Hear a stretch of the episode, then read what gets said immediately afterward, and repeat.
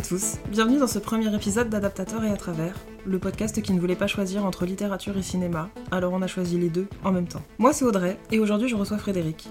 Salut Fred, est-ce que tu peux te présenter brièvement s'il te plaît? Bonjour et merci de m'accueillir euh, pour ce podcast d'un nouveau, d'une nouvelle espèce, d'un nouveau modèle, comme dirait Philippe Cadic. Euh, me présenter, ouais, bah, je suis un youtubeur à la retraite, euh, j'ai une petite chaîne qui a 10 000 abonnés, mais que j'entretiens plus vraiment parce que je n'ai pas le temps, parce que je suis occupé à écrire des scripts pour euh, la chaîne Marketing Mania, que vous connaissez peut-être.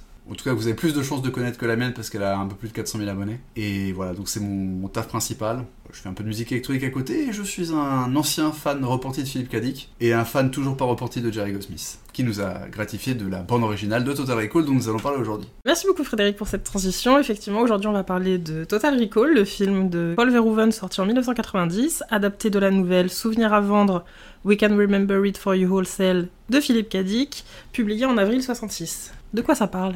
Alors cette nouvelle qui fait une trentaine de pages, et c'est là que c'est amusant, c'est que le film lui fait 1h47 euh, de mémoire, c'est assez incroyable qu'ils aient réussi à faire un long métrage à partir d'une nouvelle aussi brève. Euh, le pitch de la nouvelle, c'est que vous êtes dans un monde futuriste où il y a une entreprise qui s'appelle Recall et qui vous propose de vous implanter des faux souvenirs. C'est euh, clairement à destination des classes moyennes, des, des salariés qui ont envie de se rappeler des choses, qui n'ont pas les moyens de se payer dans la vraie vie, basiquement, ou qui ont un petit, délire de grandeur, on va dire. Et euh, dans la nouvelle, le protagoniste, qui est un petit fonctionnaire, euh, marié à une femme acariâtre, on verra que c'est un truc qui revient dans les livres de Philippe Cadic, a une obsession pour la planète Mars, il en rêve la nuit, ce qui nous fait d'ailleurs un point commun avec le, film, et euh, tout simplement il va décider, il va craquer, son attrait pour Mars va être grand, et il va se rendre chez Recall pour se faire implanter des faux souvenirs de voyage sur la planète Mars. Le personnage est un peu ambivalent parce qu'en fait, il a ce désir ardent d'y aller, mais quand il arrive chez Recall, il faut quand même un peu le convaincre, il a des doutes, il trouve quand même que c'est cher pour quelque chose qui n'est pas vrai parce que ce sont juste des souvenirs, donc objectivement c'est une illusion. Comme le fait lui-même le remarquer le, le personnage euh, in petto, il dit oui, objectivement une illusion reste une illusion, mais subjectivement c'est très différent. Et à partir de là, on va se rendre compte, il va y avoir un petit problème pendant l'implantation des souvenirs. Je sais pas si tu veux que je développe et qu'on on déroule l'intégralité du pitch ou aussi. euh, Ah bah écoute, euh, oui oui, tu, tu es lancé. euh, je, je pense qu'on peut spoiler un film sorti il y a plus de 30 ans, il n'y a pas de problème.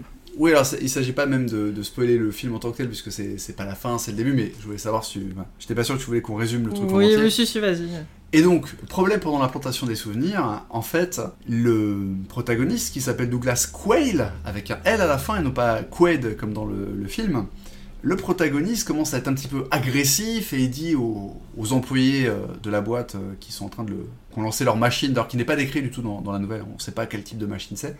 Il commence un peu les, menacer, les insulter, en tout cas il est assez belliqueux, il dit oui, vous avez bousillé ma couverture, basiquement, hein. je ne devais pas me souvenir que j'étais sur Mars, etc. Et on découvre en fait que le héros a visiblement déjà fait le voyage pour lequel il a demandé et payé euh, à ce- à ce qu'on lui implante des faux souvenirs. À partir de là, l'entreprise étant très embêtée, va réagir de façon, comment dire, j'hésite entre pragmatique et un petit peu euh, cynique. On va juste l'anesthésier à coup de calmant et lui rembourser la moitié de ce qu'il a payé. À un moment, il y a un assistant qui demande au, vendeur, euh, responsable d'agence de Recall, bah, pourquoi seulement la moitié? Et le mec répond, ouais, ça me paraît un arrangement assez, assez honnête, quoi. Donc euh, voilà, il estime quand même, pour la peine que le protagoniste leur donne, ils vont garder la moitié de l'argent qu'il a payé pour un voyage qu'il ne fera pas. Et ils le mettent dans un taxi, euh, qui est visiblement un taxi automatique dirigé par un robot. Point commun d'ailleurs avec le film. Et euh, il le renvoie à destination de son appartement, qu'on appelle un conapt, un truc très classique dans les bouquins de Kadik et dans d'autres euh, œuvres de science-fiction. Et euh, le, protagoniste se réveille, dans le, se réveille dans le taxi, il décide d'appeler sa femme, acariâtre, je le disais, en lui disant Ouais, j'ai un problème, j'ai vraiment été sur Mars, etc. Elle lui fait une scène Ah, t'as été chez Recall, c'est pas bien. Il décide d'aller chez Recall, se faire rembourser, ce qui donne un petit moment de déjà-vu assez amusant quand on connaît la thématique du double et de la répétition de l'illusion qu'on trouve dans le film et du coup dans le livre. Et ce qui est intéressant, c'est que c'est pas quelque chose qui se produit dans le film. Euh, donc le protagoniste, je vais arrêter de l'appeler comme ça, Douglas Quayle, va donc se faire rembourser. Il passe la, la porte d'entrée. L'assistante qui a les seins nus, voilà, c'est un petit détail euh, qu'on n'a pas dans le film. Dans le film, on la voit se modifier la couleur du vernis euh, avec un, un espèce de stylo holographique. Mais là, elle a les seins nus. Euh, c'est le détail un peu futuriste euh, que nous propose euh, Philippe Cadic. Ce, ce qu'on aura dans le film à un autre moment où il y a un, un fameux personnage iconique qui lui aussi est, est seins nus. Effectivement, effectivement, j'avais pas pensé au fait que ça pouvait venir de là. Et donc, euh, l'assistante est surprise, elle dit Mais, mais monsieur Quail, mais qu'est-ce que vous faites ici? Pourquoi vous revenez? Dit bah, Je vais me faire rembourser le, le voyage sur Mars, euh, parce que je me rappelle que je suis venu chez vous. Elle dit Mais il n'y a pas eu de voyage? Et bon, il se retrouve à nouveau dans le bureau du directeur de l'agence. Il négocie son remboursement, il rentre chez lui. Chez lui, sa femme lui fait une scène et lui dit Je te quitte, j'espère, je te quitte, j'espère que tu vas changer d'avis, que tu vas arrêter de délirer, d'avoir des obsessions pour Mars pour ton bien elle dit explicitement for your sake, et quelques secondes, en quelques lignes en tout cas, après que la femme soit partie, on découvre qu'il y a un policier, en tout cas un, agent, un homme euh, en armes, deux hommes en armes d'ailleurs, dans l'appartement qui surgissent pour arrêter notre ami Quail. Donc il y a un petit peu de. Voilà, de. C'est pas vraiment une fusillade, mais il y a une sorte de stand-off parce que. Comme Quail est un agent secret, en fait, il est, plus fort que les agents, plus rapide, etc. Il arrive à s'échapper, bien qu'ils aient une espèce de elle s'appelle ça, dans la traduction française, un télépéteur. C'est télépémetteur, pardon. Et non pas un télépéteur. Mais euh, le nom est, la, traduction est peut-être un peu datée. Traduction d'Hélène Colomb, qui avait traduit d'ailleurs la, biographie euh, de Philippe Cadic de Laurence Sutin, Invasion divine. Et donc, euh, ce télépémetteur fait qu'on lit dans les pensées de Quail, mais qu'on peut aussi lui, lui parler directement dans sa tête et aussi le, géolocaliser. Donc, techniquement, malgré le fait que les agents peuvent anticiper quand ils pensent qu'il va leur tirer dessus, il arrive à s'échapper parce que c'est quand même le héros, il a des super pouvoirs, enfin, il est entraîné, euh, c'est la crème de la crème des agents secrets. Il réussit à s'enfuir et il commence un dialogue, une négociation télépathique avec l'agence, ils appellent ça comme ça, c'est l'agence Interplan, on sait pas exactement ce que c'est, si c'est la CIA du futur, si c'est un truc privé, euh, peu importe, mais il commence une négociation assez amusante d'ailleurs, puisqu'en fait il dit bon, là j'ai réussi à m'échapper, mais j'ai bien conscience que si vous mettez toutes vos forces à ma trousse, vous allez m'avoir, et moi j'aimerais sauver ma peau, j'aimerais survivre, j'aimerais voilà, que vous me laissiez vivre tranquille. Donc, s'il vous plaît, implantez-moi d'autres souvenirs pour me faire oublier que j'étais sur Mars, faire cette mission secrète dont vous ne voulez pas que je me rappelle. Et là, on, a déjà commencé un... En fait, c'est le moment où on diverge vraiment du livre, du, du film, pardon, puisque Jusqu'ici, il y a beaucoup de points communs. Il y a des différences, mais la trame est un peu la même. On a quelqu'un qui est obsédé par Mars dans le film, qui va se faire faire des implants, et puis ça tourne mal, etc. Mais la différence, c'est que là, le mec négocie et demande lui-même, de son plein gré, qu'on lui fasse des nouveaux souvenirs. Et la problématique, du coup, de la nouvelle, c'est euh, que les gens de l'agence te disent c'est pas possible parce qu'on a vu que quand on vous implantait des souvenirs, ça ne marchait pas, vous restiez obsédé par Mars. Et du coup, ce qui est assez amusant, c'est qu'il va dire bah écoutez, ne m'implantez pas des souvenirs ordinaires, implantez-moi autre chose, quelque chose de, grandiose. Et l'agence accepte en lui disant, bah, écoutez, bon, vous, vous avez rendu un service d'intérêt national, euh, etc.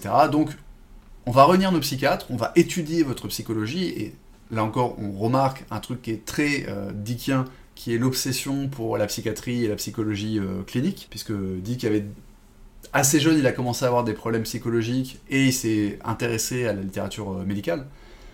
Et en fait, donc il y a cette intervention des psychiatres, le héros donc accepte de se rendre, on étudie euh, sa psyché, bon c'est un petit peu psychanalytique sans, le dire, mais en gros on essaie de trouver, les psychiatres essaient de trouver son fantasme profond qui pourrait servir de trame à ces nouveaux faux souvenirs, qui seraient suffisamment euh, plaisants pour lui pour effacer définitivement son obsession de Mars. Et euh, le fantasme en question, c'est qu'il a sauvé l'humanité d'une race extraterrestre. Je sais même pas si c'est des martiens, j'ai plus le truc en tête. Mais en gros, quand il était jeune, il a rencontré des petits extraterrestres qui étaient un peu comme des souris, voilà, qui étaient inoffensifs en tant qu'individus, mais qui représentaient une flotte de vaisseaux spatiaux prêts à détruire la Terre. Et en fait, il les a épargnés alors qu'il aurait pu les piétiner. Ils ont été touchés par sa gratitude. Et donc, ils ont décidé que tant qu'il vivrait, il ne sauverait pas la planète. Ce qui permet en fait à Quail de dire Ah, en fait, je suis quelqu'un de très important. En tout cas, ça, lui permettrait de se vivre comme quelqu'un d'important. C'est un des trucs les plus mégalomanes euh, qu'on pourrait avoir comme fantasme, hein, être la personne grâce à qui la survie tout entière de la planète euh, persiste. Donc euh, tout le monde s'accorde là-dessus. On commence l'implantation des nouveaux souvenirs pour lui implanter ce fantasme. Et là encore, effet de déjà vu, on se retrouve avec presque la même scène qu'au départ quand il allait dans l'agence, dans l'agence Recall, pardon, se faire implanter son souvenir de voyage sur Mars en tant qu'agent secret, on se rend compte que il a déjà ses souvenirs aussi. Donc on a vraiment un jeu de répétition sur euh, les, manifestations, les symptômes, comment ça se passe, comment le personnage réagit euh, au début de la procédure. Et on s'aperçoit, aux grandes dames des, officiels euh, de l'agence, que ben, en fait c'est vraiment arrivé et que ce qu'il a demandé, ce que les psychiatres ont réussi à faire émerger comme étant un fantasme profondément enfoui, enfoui pardon, qui serait un truc mégalomaniaque, en fait c'est pas un fantasme, c'est juste un souvenir qui a été effacé. Et donc, on passe de quelqu'un qui veut se faire implanter des souvenirs d'agent secret sur Mars et dont on découvre qu'il a vraiment été agent secret sur Mars à une deuxième couche de répétition slash vrai faux souvenir qui est que ah on essaie de l'implanter ce truc d'avoir sauvé l'humanité et il est vraiment le sauveur de l'humanité. Conclusion, méfiez-vous des agents gouvernementaux et des et des officiers de, de l'immigration. Parce que oui, le protagoniste est un agent de l'immigration.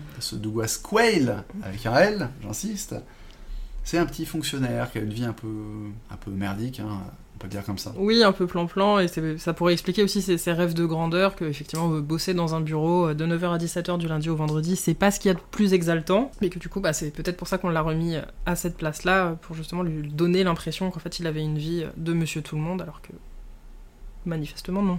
Alors que son obsession pour Mars, le travail, il y, a- y a quelque chose un peu de l'ordre de... Alors je disais que c'est un peu psychanalytique la manière dont on dit que le, le traître, le traite, mais c'est vrai. C'est-à-dire il y a cette idée qu'il a un- l'inconscient ou l'appel de la nature, euh, peu importe comment on l'appelle justement, mais ce, désir ardent qui est en lui euh, ne peut pas se satisfaire de cette vie ordinaire, et peu importe que les souvenirs soient vrais ou faux, peu importe que son identité soit vraie ou fausse, il y a quelque chose de profond, presque biologique, euh, génétique, physiologique en tout cas, qui lui dit je suis obsédé par Mars, j'adore Mars. Il a été sélectionné notamment pour ses qualités mentales en fait. Voilà, qui lui va tout faire effectivement pour aller sur Mars et ne, et ne va pas se contenter de racheter Twitter. Merci pour ce résumé très détaillé. Comme ça, les, gens qui ont la flemme n'ont plus besoin de le lire. Et donc, ce script, enfin, ce- cette nouvelle va se transformer en script et se retrouver à Hollywood, dans les mains de Dino De Laurentiis, ce qui n'est jamais un très bon signe. Mais il va aussi tomber entre les mains d'Arnold Schwarzenegger. Je crois que Schwarzenegger va d'abord en entendre parler parce qu'il y a ce truc à Hollywood où il y a des scripts qui tournent, qui tournent, qui retournent, on sait qui a écrit quoi, et euh, tout le monde se dit ah c'est pas possible de les adapter, machin, jusqu'à quelqu'un qui, qui craque. Bah, comme Basic Instinct, dont personne ne voulait, et qui, est- qui est passé de main en main, puisque personne n'en voulait, parce que trop sulfureux, trop dangereux, trop ceci, trop machin. Et, Et donc, en fait Laurentis va faire faillite, et Schwarzenegger va à ce moment-là dire... Enfin il va pas faire faillite, il aura des problèmes d'argent, il va Ouais. revendre le script, et Schwarzenegger va aller voir euh, les deux fondateurs de Carol Co, dont j'ai pas le nom comme ça, il y a un cassard dedans je crois dans l'équipe, et il va leur dire vous devez racheter ce script, il faut se rappeler qu'on est... Alors euh, le film sort en 90, donc on doit être un petit peu avant, en 88, quelque chose comme ça, donc en gros Arnold, il est euh, sur l'ascension de sa carrière, il a fait Conan le Barbare au début des années 80, il a fait le premier Terminator qui l'a vraiment mis un peu en orbite déjà, il a fait Commando à l'époque, si je dis pas de bêtises, il a dû faire Predator aussi. C'est le mec hyper bankable, c'est avec Stallone peut-être la star d'action numéro 1 aux États-Unis à l'époque. Et d'ailleurs, il sera coproducteur du film, hein, si je dis pas de bêtises. oui, oui, tout à fait. Et donc, une fois qu'il a fait racheter le script, c'est lui qui va mettre euh, Verhoeven sur le projet. Parce qu'il adorait Robocop. Parce qu'il adorait Robocop. Ça, j'allais dire, ils n'ont pas tourné ensemble à l'époque, mais voilà, parce qu'il a adoré Robocop et qu'il s'est dit, bon bah, euh, si- s'il y a bien une personne qui peut réaliser ça et en faire un truc euh, plutôt chambé, euh, c'est lui et personne d'autre. Donc, on aura quand même 30 versions du script. Ouais, c'est Ce qui est, voilà, ce qui est beaucoup. Donc des petits changements de, de structure même par rapport à la nouvelle. hein. Par exemple, là, euh, à l'origine, le personnage était comptable parce que quand les producteurs ont racheté le, le script, euh, ils pensaient pas du tout à Schwarzenegger, ils pensaient à Jeff Bridges. Et je crois qu'ils ont aussi mentionné Richard Dreyfus, à mon grand étonnement. Oui. On parle bien du Richard Dreyfus, l'acteur français. Non. Je, je confonds. Ok, parce que pour moi, Dreyfus, c'est le mec qui joue dans Delicatessen. Ok, c'est pas le même. C'est pas le même. D'accord, ok, ça rassure parce que je me disais, il y a des acteurs français, tu vois, il y a Marion Cotillard, etc. Il y a des gens qui percent outre-Atlantique. Mais là, je me disais, mais quel film Dreyfus a fait Alors, pour être connu aux États-Unis? Faudra vérifier, mais pour moi, c'est pas la même personne. Ouais, excusez mon inculture, euh, chers auditeurs. Mais euh, oui, il y a euh, Cronenberg qui a été évoqué à un moment pour diriger le projet, qui va arrêter, enfin qui va, oui, annuler pour aller partir sur la mouche. Ouais. Il y a euh, Dan O'Bannon qui bosse sur le script, Dan O'Bannon donc qui est le co-scénariste d'Alien, qui a aussi bossé sur le Dark Star de Carpenter. Et finalement, c'est un autre scénariste de Carpenter qui va arriver sur la finalisation du projet, c'est Gary Goldman, et non pas Gary Oldman pour le coup, ne le confondez pas avec l'acteur. La première fois que j'ai entendu, j'ai J'étais surpris, j'étais ah oui, il écrit aussi des je- scénarios, je, me suis fait Oldman. exactement la même réflexion en mode déjà? Ah non, ce, n'est pas la même personne. Et non, Ok. c'est Gary Goldman avec un G qui a écrit euh, le script de Big Trouble in Little China de Carpenter, donc connu en français sous le titre Les aventures de Jack Burton dans les griffes du mandarin, et qui va s'occuper du troisième acte en particulier de Total Recall parce que euh, les gars n'arrivaient pas à régler le, troisième acte. La version de O'Bannon, je sais pas si tu sais, euh, en fait, il avait prévu qu'en fait, on découvre à la fin que le personnage de Schwarzenegger, que je vais donc appeler Quaid avec un D, que Douglas Quaid en fait était une sorte de doppelganger, enfin un clone préparé par les Martiens pour leur réincarnation. Il était censé porter la mémoire et en fait l'espèce de gros bouton poussoir avec une trace de main alien qu'on voit à la fin du film dans la version de Bannon. C'était pas une main alien, c'était pile poil les cinq doigts. Euh, c'était l'empreinte parfaite de Schwarzenegger. Alors que dans le film, il est obligé de faire un peu un truc à la Vulcain, euh, d'écarter un peu les doigts pour que ça rentre. Euh, non, bah écoute, je, je ne le savais pas, tu, tu me l'apprends. Et dans les scénaristes euh, qui ont bossé sur les versions finales, il y a aussi euh, Ronald Chaussette, Ok, je connais pas qui plus tard va travailler sur le script de Minority Report, Ok, qui Et- était censé vaguement être la suite. qui était censé être la suite et qui va aussi bosser sur le remake de Total Recall sorti en 2012. Ah, il a aussi travaillé sur le. Ok, d'accord. Ouais. Mhm. Ouais, ouais. Bon, il a aussi bossé sur Alien vs Predator. hein, Alors on ne parlera pas du remake, on a décidé de ne pas parler du remake dans, dans ce podcast parce que euh, on veut essayer de rester groupé, comme c'est le premier épisode, on ne sait pas combien de temps on va parler du film. Et puis il faut reconnaître que le remake est assez est un peu moins intéressant, même s'il y y a des choses à dire dessus. C'est un remake, donc... euh, Ouais, mais t'as des remakes qui sont. euh, Tu vois, certains films qui ont été beaucoup remakés, je pense à l'invasion des profanateurs par exemple, ou même euh, The Thing de Carpenter, on pourrait dire que c'est un remake. Hein. Euh, La chose d'un autre monde, euh, ça existe en film noir et blanc, etc. Oui, mais il y a faire un remake, c'est-à-dire insuffler un souffle nouveau dans une œuvre et euh, refaire un film parce que les, les gens ont la flemme de voir des films qui ont plus de 20 ans. Ce qui, pour un blockbuster, peut se, se défendre. Dans le cas de Total Recall, moi, c'est un film que j'aime profondément. Un- Si, si je m'amuse à faire des tops, il est régulièrement dans mon top 10 ou au moins mon top 15 euh, de mes films préférés. Mais il faut reconnaître que par rapport à ce que sont devenus les blockbusters aujourd'hui, les effets spéciaux ont légèrement vieilli. Et je dis bien légèrement, hein. moi je trouve que ça tient carrément la route. hein. C'est- D'ailleurs, à l'époque, c'était le film le plus cher. Il a dû être détrôné après par euh, Terminator 2. Mais à l'époque où il est sorti, c'était le film le plus cher. Alors je sais plus si c'est inflation, dollar constant. Et voilà, selon les classements, c'était le plus cher de son époque. Ouais, je vois 80 millions de dollars de budget. euh. Donc moi je trouve que les effets spéciaux sont très bien. Mais euh, compte tenu de ce que on estime, ce que les producteurs estiment que le public, et notamment le jeune public, parce qu'aux États-Unis, et même en France, mais aux États-Unis c'est particulièrement marqué, c'est surtout les moins de 25 ans qui vont voir les films, ce genre de film-là. Donc tu peux pas demander aux gens, euh, tu, tu peux pas faire une ressortie en salle de Total Recall aux États-Unis, en tout cas sur le circuit euh, mainstream. Je dis pas euh, les salles d'arrêt d'essai ou l'équivalent américain, mais euh, tu voilà. Moi d'ailleurs Total Recall, je l'ai pas vu en salle à sa sortie parce que j'étais un tout petit peu trop jeune, j'avais 10 ans et je crois que le film est interdit au moins de 12 ans. Je l'ai vu donc, peu de temps après en VHS, mais je l'ai revu en salle euh, dans une salle parisienne qui s'appelle Le Grand Action. Et euh, c'est à ce moment-là d'ailleurs que j'ai redécouvert la musique de, de pour le film. Et le film aussi dans son ensemble, quoi. Mais on parle d'un truc, qui va voir des films qui ont, j'ai dû le voir dans les années 2010, donc ont plus de 20 ans sur une ressortie. C'est pas le public qui fait les scores de Marvel qui va aller voir ce film en ressortie, quoi. Donc tu comprends aussi la logique d'un point de vue industriel de faire un, remake pour pouvoir recapitaliser sur, euh, sur la propriété intellectuelle du film. C'est vrai. Donc avant de parler du film, moi je voulais juste évoquer rapidement les quelques différences euh, les plus évidentes en fait qu'on a entre le film et le livre. Dans le livre, Quayle se pose assez vite la question de mais euh, est-ce que ma femme c'est vraiment ma femme ou est-ce qu'elle est dans le coup elle aussi? Parce que je comprends pas trop ce qui se passe. c'est très chelou et en fait on découvre que bah non sa, sa femme elle est totalement normale, elle n'a rien à voir avec tout ça, elle est juste très acariâtre. Alors que dans le film, justement, ils ont décidé d'en faire une, euh, une agent double au service d'Interplan.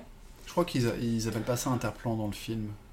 Je, je crois qu'ils ils appellent ça l'agence, ou en tout cas c'est en fait c'est le- l'entreprise de Cohagen.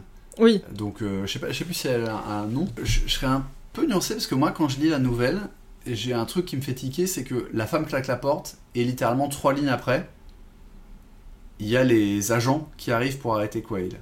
Donc la question c'est ils étaient où Il y a, tu sais pas combien de temps c'est cool, tu vois. Mais tu pourrais te dire, certes la femme est acariâtre et c'est pas du tout le traitement euh, de Laurie dans, dans, le film, mais elle pourrait être acariâtre et en même temps une agent qui est là pour le surveiller ou savoir qu'il y a un bail chelou sur le protagoniste, tu vois. Je trouve que c'est pas explicité et la manière dont elle dit, j'espère que tu changeras d'avis pour ton bien.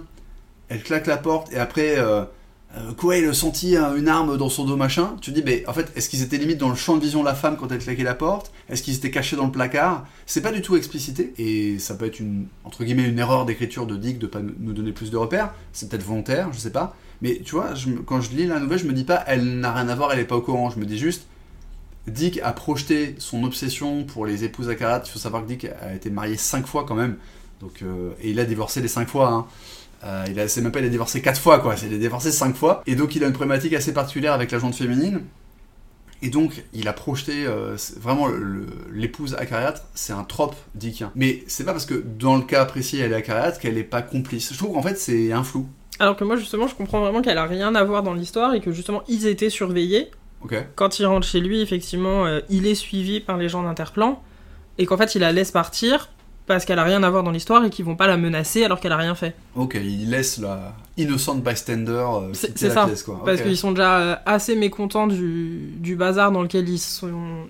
Dans lequel ils sont, euh, avec euh, Quail qui se souvient de choses dont il devrait pas se souvenir, ils vont pas en plus mêler des civils à ça, et donc moi c'est comme ça que je le comprends en tout cas. Une autre différence aussi, c'est que hum, dans la nouvelle, Interplan, c'est un organisme qui est assez neutre, alors que dans le film, on comprend très rapidement en fait que c'est une sorte de, de service secret, que c'est un service gouvernemental euh, un peu secret, euh, et qu'il a fait des missions pour eux. Alors que dans la nouvelle, il a pas fait les, les missions pour Interplan, il les a fait pour le gouvernement. Ok, j'avais pas du tout relevé cette différence. euh, Enfin, cette nuance dans le livre. Donc, bah, c'est peut-être moi qui me trompe, mais en tout cas, moi c'est comme ça que je le ressens. Ok, parce que il me semble justement que dans le, le livre, on parle de l'interplan et après il y a des carrément des gradés quoi. Quand il va, quand il accepte de, de tenter de se faire réimplanter des souvenirs, il y a un gradé d'ailleurs qui le, qui le méprise un peu, qui est un peu en mode ouais, euh, ah, vous nous coûtez de l'argent, un machin, ah, bon, vous êtes mégalomane, etc. Et j'ai l'impression de voir un, tu vois un cadre du, alors pas du FBI ou de la CIA, mais un cadre de la police ou de l'armée. Qui, qui surveille l'opération. euh, Alors qu'en fait, le- le- tu parles d'agence gouvernementale, mais alors c'est vrai que Coagon travaille pour le compte du gouvernement terrien, Oui, si j'ai bien suivi. Parce que en fait, il est tellement iconisé comme un patron d'entreprise privée, parce qu'il veut faire payer l'air, etc. Donc il y a... En fait, même si Mars est peut-être censé être une sorte de protectorat, enfin de colonie, littéralement, de la Terre, c'est vrai que le côté gouvernemental disparaît parce que dans le film, il a un côté tellement méchant de... Ah, ce qu'on retrouve un peu dans Robocop d'ailleurs, sachant que c'est Ronnie Cox qui joue aussi le Dick Jones dans, Robocop, le méchant de l'OCP, qui est une boîte privée qui gère la ville de Détroit. Là, ok, c'est pas pareil, il est, tu sens que c'est le mec qui a peut-être été nommé par euh, l'ONU ou l'équivalent de l'époque pour gouverner Mars, mais qu'en fait il administre ça euh, avec une espèce de d'établissement industriel euh, public-privé quoi. Puisqu'il y a le côté, il faut que, il faut faire tourner les mines euh, et donc je peux faire payer l'air, etc. Alors que bien sûr, oui, un gouvernement pourrait choisir de te faire payer l'air. Sur Mars, tu payes des taxes toute l'année sur ton gouvernement terrien, donc c'est pas sur Mars que ça va changer, effectivement. c'est ça, et c'est pas parce que c'est privé, enfin, c'est pas parce que tu payes l'air que c'est spécialement privé, ça pourrait être un truc public, euh, mais il a un côté tellement euh, le méchant qui fait ses plans, qui est avec son costard dans son bureau, qui exploite des mines, que tu, la, notion public-privé tend à disparaître, quoi. Je le vois vraiment comme un patron d'entreprise, en fait. En tout cas, dans les deux premiers tiers du film, pas sur la fin, mais dans les deux premiers tiers, je le vois vraiment comme un patron, et c'est vrai que du coup, le côté agence gouvernementale, Surtout quand tu vois les méthodes, quoi. Quand tu vois justement euh, Michael Ironside, euh, le nombre de morts qu'il y a dans le sillage de la poursuite de Schwarzenegger, tu dis ok, euh, même la CIA est, censée essayer de travailler un peu plus proprement pour pas se faire gauler, quoi. enfin bon, mais ok, effectivement, il y a cette. D'accord, tu, tu, tu vois l'agence plus neutre Ouais, moi je la comprends le- plus dans- dans la neutre. nouvelle. Ouais, dans la nouvelle. Alors qu'effectivement, dans le livre, enfin dans le film, pardon, on comprend assez, assez rapidement qu'il y a des bails très chelous dans cette histoire, puisque du coup, euh, Quaid rentre chez lui, dit à sa femme Ah là là, c'est affreux, euh, sur le chemin du retour, on a essayé de me tuer. Et surprise Elle aussi veut le buter, car. euh, car elle aussi, elle est dans le coup. Là, il s'était pas du tout posé la question de est-ce que ma femme est méchante ou pas, mais spoiler, elle l'est. Oui, parce qu'en en plus, c'est une des différences entre le livre et le, et le film, c'est qu'autant elle est acariâtre dans la nouvelle, autant dans le film, elle est toute euh, minaudante. Je trouve pas le terme exact. Enfin, pas mielleuse, parce que mielleuse, ce serait vraiment péjoratif et ça sous-entend une forme d'hypocrisie, mais elle est très douce. faut se rappeler que le film commence par une scène de rêve sur Mars, qui est un cauchemar parce que ça finit par un léger manque d'oxygène, et que Quaid se réveille en sueur, et que la réaction de Laurie, interprétée par Sharon Stone, c'est de dire Oh Quaid, tu as fait un cauchemar, qu'est-ce qui se passe? En gros, se fait un câlin. euh, voilà, on- elle joue un peu l'amoureuse transie, un peu euh, euh, épouse euh, maternante, un peu quoi, qui va un peu le prendre soin de lui, limite en l'infantilisant, quoi. Mais donc il y a ce côté très attentionné. Oui. Qui est une différence par rapport à l'épouse acariâtre du, du départ. C'est ça, c'est ce qui me fait aussi me dire que peut-être que si dans le livre c'était aussi une. euh, Si, si aussi elle était dans le coup, elle serait peut-être moins acariâtre. Hmm. Et elle aurait plus ce côté. euh, J'arrondis les angles, je, je fais tout pour que tu te sentes bien, pour que, parce pour que, si tu ne te doutes de rien. Si t'es trop acariâtre, euh, tu peux avoir envie de divorcer. euh, C'est ça, alors de- que là, comme elle est chargée de le protéger, euh, elle essaie de, de tout faire pour qu'ils restent ensemble. Elle lui propose des petites vacances plutôt que d'aller sur Mars, puisque elle, visiblement, Sharon Stone n'a pas du tout envie d'aller sur Mars. Elle lui propose des vacances sur une autre planète que je n'ai pas retenue, je sais plus si c'est Neptune ou Mercure ou. Oui, enfin, voilà, Jupiter, mais c'est une station balnéaire, c'est un peu les Baléares de l'espace, quoi, visiblement. Euh, une légère différence d'ailleurs, puisque dans le- la nouvelle, l'épouse lui propose d'aller euh, faire un séjour sous-marin.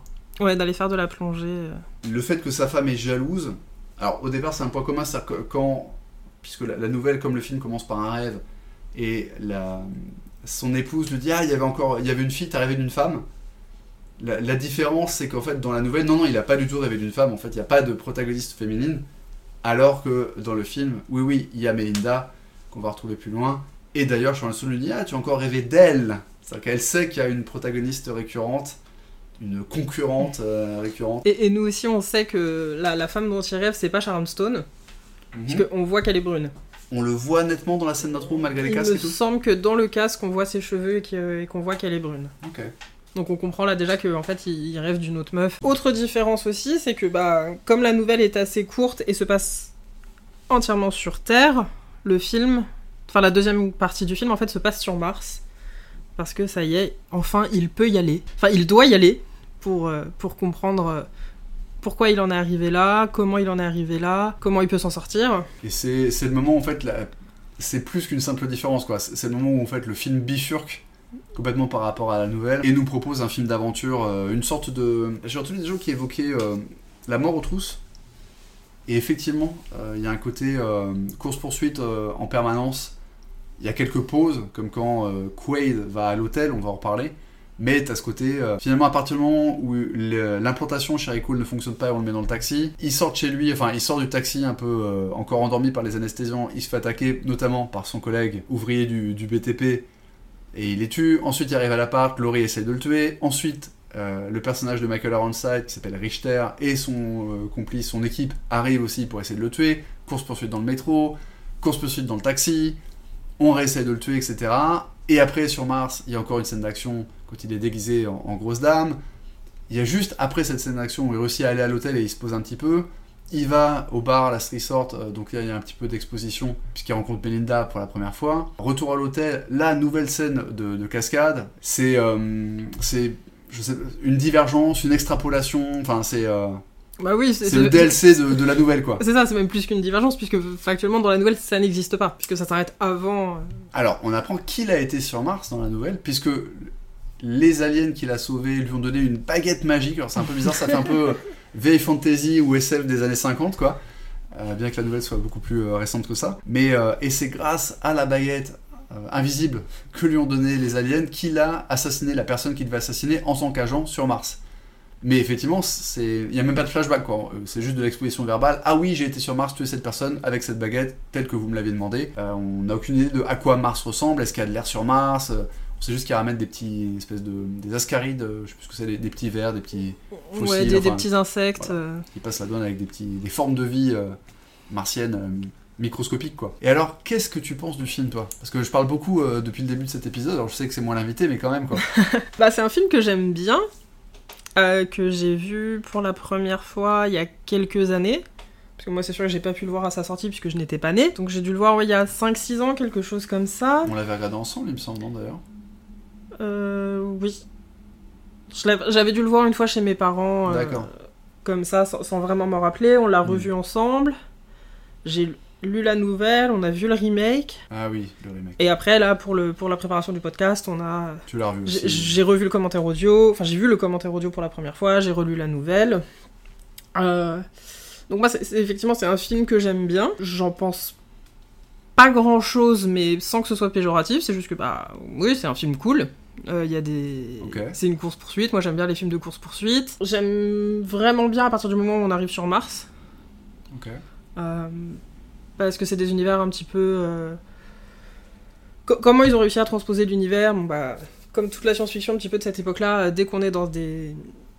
Sur, sur des planètes euh, différentes, on a juste l'impression qu'on est dans, dans une banlieue un peu crasseuse. et que, et que tout le monde porte des blousons de cuir et, et veut en découdre. Bon, là, effectivement, c'est le cas, puisque tout le monde veut en découdre avec lui, manifestement. Alors, ce qui, est, ce qui est assez marrant quand tu parles blouson de cuir, etc., ça me fait penser à la remarque que fait Paul Verhoeven dans le commentaire audio. La première fois qu'on arrive donc dans ce, ce qu'ils appellent Vénusville. Il dit oui, c'est le, c'est le- la version martienne du quartier rouge d'Amsterdam. Exactement, Ce qui est vrai. Je veux dire, tu comprends tout à fait qu'il l'ait conçu comme ça. Il y a un petit côté western aussi, en même temps, parce que le, le- j'allais dire le saloon. Le bar à pute s'appelle le Last Resort, le dernier recours.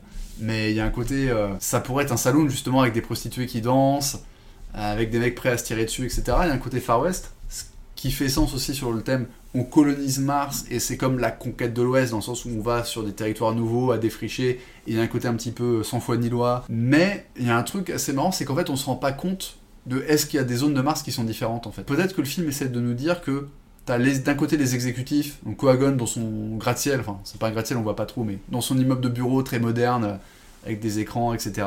En costard, t'as les forces de l'ordre slash militaires slash forces coloniales qui sont avec leur casque et leur gilet pare-balles en train de, de patrouiller et de- des fois d'avoir des fusillades avec les, les rebelles. Et puis t'as les gendarmes qui travaillent à la mine et qui vont aux putes et ceux qui sont nés sur Mars depuis ou qui ont vécu trop longtemps, trop longtemps, ils sont mutants quoi. Voilà. Oui, voilà, euh, j'allais aborder les, les mutants en disant que justement, bah, dès qu'il arrive en fait dans ce bar, on, on les a un petit peu vus avant, mais c'était quelques frames par-ci par-là, on s'était pas vraiment euh, fixé dessus. Là, quand ils rentrent dans le bar, effectivement, on voit qu'il y a des mutants partout, notamment euh, la, la femme aux trois seins. Ah, qui décidément, tu tiens à parler de cette femme aux 300. Ah bah oui, mais je, je pense que c'est- un des seuls souvenirs que j'avais en fait euh, de, de ce visionnage euh, enfantin, vais-je dire. Et donc oui, bah il y a des mutants, point. On sait pas pourquoi, on sait pas d'où ils viennent. Si, on sait pourquoi, on sait que c'est à cause de la qualité de l'air. Oui, mais ça on le sait pas tout de suite. T'es sûr qu'on ne sait pas tout de suite? Je me demande si le taxi, donc Binny, fait pas d'exposition sur ce point. Puisque, en fait, en gros, Quaid, après avoir euh, survécu à la douane, euh, déguisé euh, en, en grosse femme, et après avoir tout fait péter, machin, et s'être échappé, sort de façon plutôt nonchalante et se- fait héler par différents taxis. Enfin, normalement, c'est le client qui aile les taxis, mais là, c'est plutôt les taxis qui se battent. On dirait Marseille, quoi. C'est les taxis qui se battent pour prendre un client. On dirait une sortie d'aéroport quelconque. hein. Donc, il monte dans le taxi et il dit à Binny. Alors, il passe peut-être d'abord par l'hôtel. Et quand il ressort de l'hôtel après avoir ouvert sa- son, son petit coffre-fort en quelque sorte, la boîte de coffre-fort, qui lui dit Go euh, voir Melinda euh, au Last Resort. Il ressort et il dit au taxi euh, Vénusville. Et là, ils vont à Vénusville.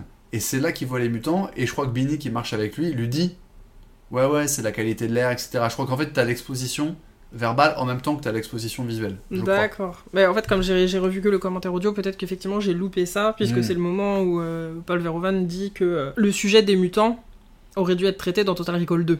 Que ça aurait dû être le, sujet principal en fait de la suite, qui ne s'est jamais faite, mais qu'on aurait dû du coup tout savoir des mutants dans ce, dans ce deuxième volet. Puisque dans Minority Report, tout le principe est que les prédictions de, des crimes à venir sont faites par trois mutants différents, qui euh, justement qui sont trois parce que du coup ça permet d'avoir euh, Une ils ont chacun une euh, prédiction et donc euh, c'est jamais euh, un contre un, il y a forcément une majorité qui se dessine sur est-ce que le crime va être commis ou pas. ouais. Donc il arrive dans le bar, il rencontre Melinda, et on se rend compte que Melinda le connaît, et qu'elle l'appelle Hauser, et que donc elle connaît sa vie d'avant, la vie qu'il a oubliée, et que manifestement elle a quelques griefs contre lui. Euh, elle lui en veut un petit peu, elle a l'air un petit peu fâchée la dame. C'est pas la seule personne qui a l'air fâchée contre lui de toute manière, hein, le- les, les autres personnes du bar ont l'air un peu hostiles à son égard. Mais Euh, dans le cas de Melinda, on a l'impression que c'est plutôt pour une histoire sentimentale en fait. Oui, c'est ça. Que ah, il a- c'était son amant, il a disparu quoi. C'est un ça. truc de ah t'es parti où, t'as disparu, euh, t'as dit que t'allais acheter des allumettes et t'es pas revenu bâtard quoi. c'est ça. Non, du coup on apprend qu'elle lui en veut, mais pas que pour ça, qu'elle lui en veut pour autre chose. parce qu'il est euh, l'agent de Coagon, etc.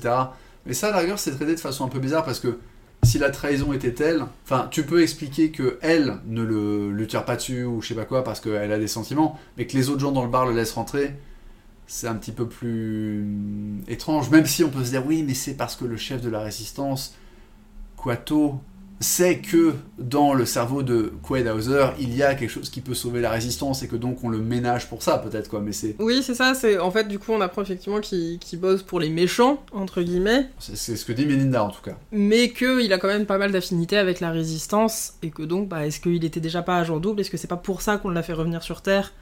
Et qu'on a essayé de supprimer ses souvenirs Donc à partir de là, il va essayer de, trouver les réponses à ces interrogations euh, existentielles, et tout ne va pas se passer comme prévu, car les traîtres sont partout. Ouais, d'ailleurs, le, le principe de ça se passe pas comme prévu, c'est dès le début du film, puisque en fait, c'est la structure d'écriture à la sauce park, avec le fameux mais donc, ou donc mais, c'est-à-dire Quaid rêve de Mars, mais sa femme essaie de le dissuader euh, d'y aller, donc comme il ne peut pas y aller parce qu'elle veut pas partir en voyage, il va chez Ricole pour se faire des implanter des souvenirs de Mars, mais ça ne se passe pas comme prévu. Car il y a déjà été. Il fait une embolie schizophrénique, machin, etc.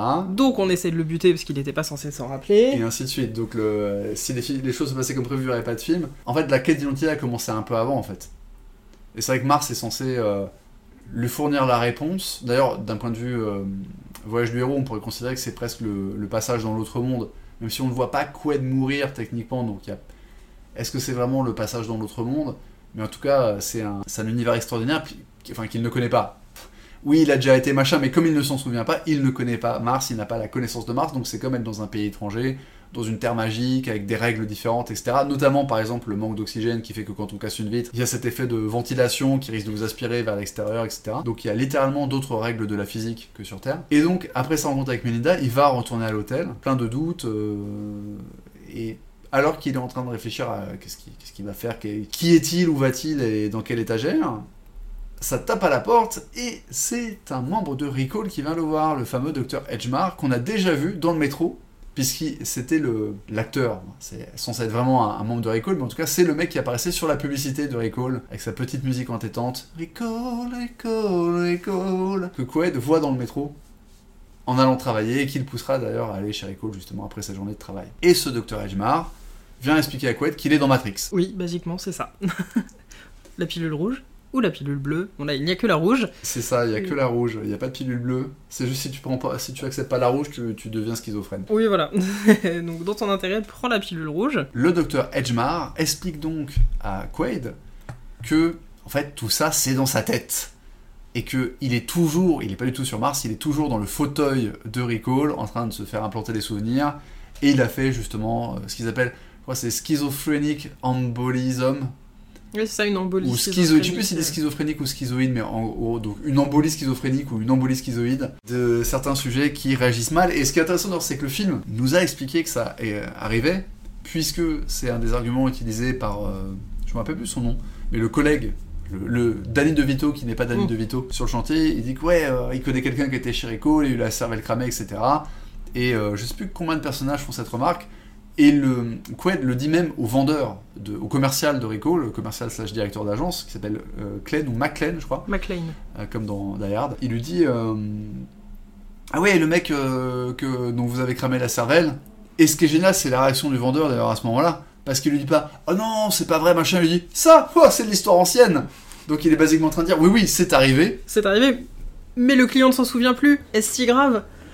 C'est arrivé, mais on a amélioré notre technique, etc. C'est de l'histoire ancienne. Donc c'est quand même la meilleure répartie euh, en termes de processus de vente. C'est absolument génial. Au lieu de dire non, non, mais c'est pas vrai, c'est des rumeurs et tout. Oui, oui, c'est vrai, mais euh, on s'est amélioré, ça n'arrive plus. Et donc, extraordinaire. Quelqu'un fait euh, de la perceuse un dimanche après-midi. Extraordinaire. Je réclame la peine de mort pour cet homme. Donc, le, le film nous a dit que certaines personnes, en allant chez Recall, faisaient une embolie euh, schizoïde. Donc quand Edgemar débarque à l'hôtel et explique à Quaid qu'il est dans le siège de Recall en train de délirer et parce qu'il a fait une mauvaise réaction, et ben en fait c'est plausible. C'est le grand moment mindfuck du film parce que en tant que spectateur tu peux te dire Waouh, c'est vrai En fait, c'est faux, depuis le début, c'est faux, et en fait, c'était un rêve il va se réveiller et reprendre euh, son chantier comme si de rien n'était euh, dès demain matin. Sauf qu'il refuse de prendre la pilule rouge. Enfin, d'abord, Quaid la met dans sa bouche et Edgemar lui dit avalez maintenant Et la scène qui, je pense, a marqué tous les gens qui se souviennent du film et qui aiment le film, c'est la petite goutte de sueur qui tombe sur euh, le visage, qui, elle coule du front sur la tempe de Edgemar. Et c'est en voyant cette goutte de sueur que Quaid décide d'abattre Edgemar, en présence de Laurie, d'ailleurs, on a oublié de mentionner que juste après que Edgemar soit arrivé et commençait à, essayer de le convaincre euh, qu'il était dans, un rêve, il fait entrer Laurie, qui, pareil, est censé ne pas être sur Mars, mais être euh, dans les locaux de Rico. alors, on ne sait pas quelle est la technique qu'ils utilisent pour faire rentrer des gens, etc. Et surtout pour que ces gens leur parlent, parce que que tu fasses rentrer quelqu'un, oui, puisque tu peux implémenter les souvenirs, donc tu peux implémenter une réalité. Mais là, on a l'impression qu'en fait, elle a presque un, microphone qui lui permet de parler directement dans le rêve. C'est ça que là, c'est même plus une implantation, c'est du temps réel, puisque on lui dit, euh, c'est pas des souvenirs qu'on vous a implantés, c'est là, vous êtes présentement dans un fauteuil en train de dormir, et, nous sommes là pour, pour vous sauver. C'est ça, ce qui du coup pourrait presque te, te faire euh, pencher du côté de Quaid et dire oui non mais c'est des conneries parce que comment elle fait pour être dans le studio et lui parler en direct? Encore le médecin, bon pourquoi pas parce qu'il travaille chez Rico et qu'il a l'habitude et qu'il doit avoir une technique mais enfin je, trou- je trouve tu peux douter légitimement du bien fondé de ce qu'il dit indépendamment de, de la suite du film. C'est-à-dire que même quand c'est la première fois que tu vois le, le film, à ce moment-là, tu peux dire ouais, c'est louche quand même cette histoire. Et la goutte de sueur, tu vois, j'ai vu le film donc quand j'avais à peu près 12 ans. Je l'ai revu plusieurs fois dans mon adolescence. J'ai toujours considéré que Quaid était vraiment le héros, qu'il était vraiment sur Mars et que c'était vraiment une magouille des agents de Coagon pour lui faire croire qu'il lui faire prendre une pilule qui était une pilule de cyanure en fait. Oui. Enfin, du coup, pas de cyanure quand tu sais la suite, mais une pilule pour le- l'endormir et le capturer. Même quand j'ai revu le film au cinéma dans les années 2010, je me suis dit, ok, c'est peut-être plus subtil, mais je suis en- enclin à croire que non, non, c'est toujours euh, une magouille des méchants.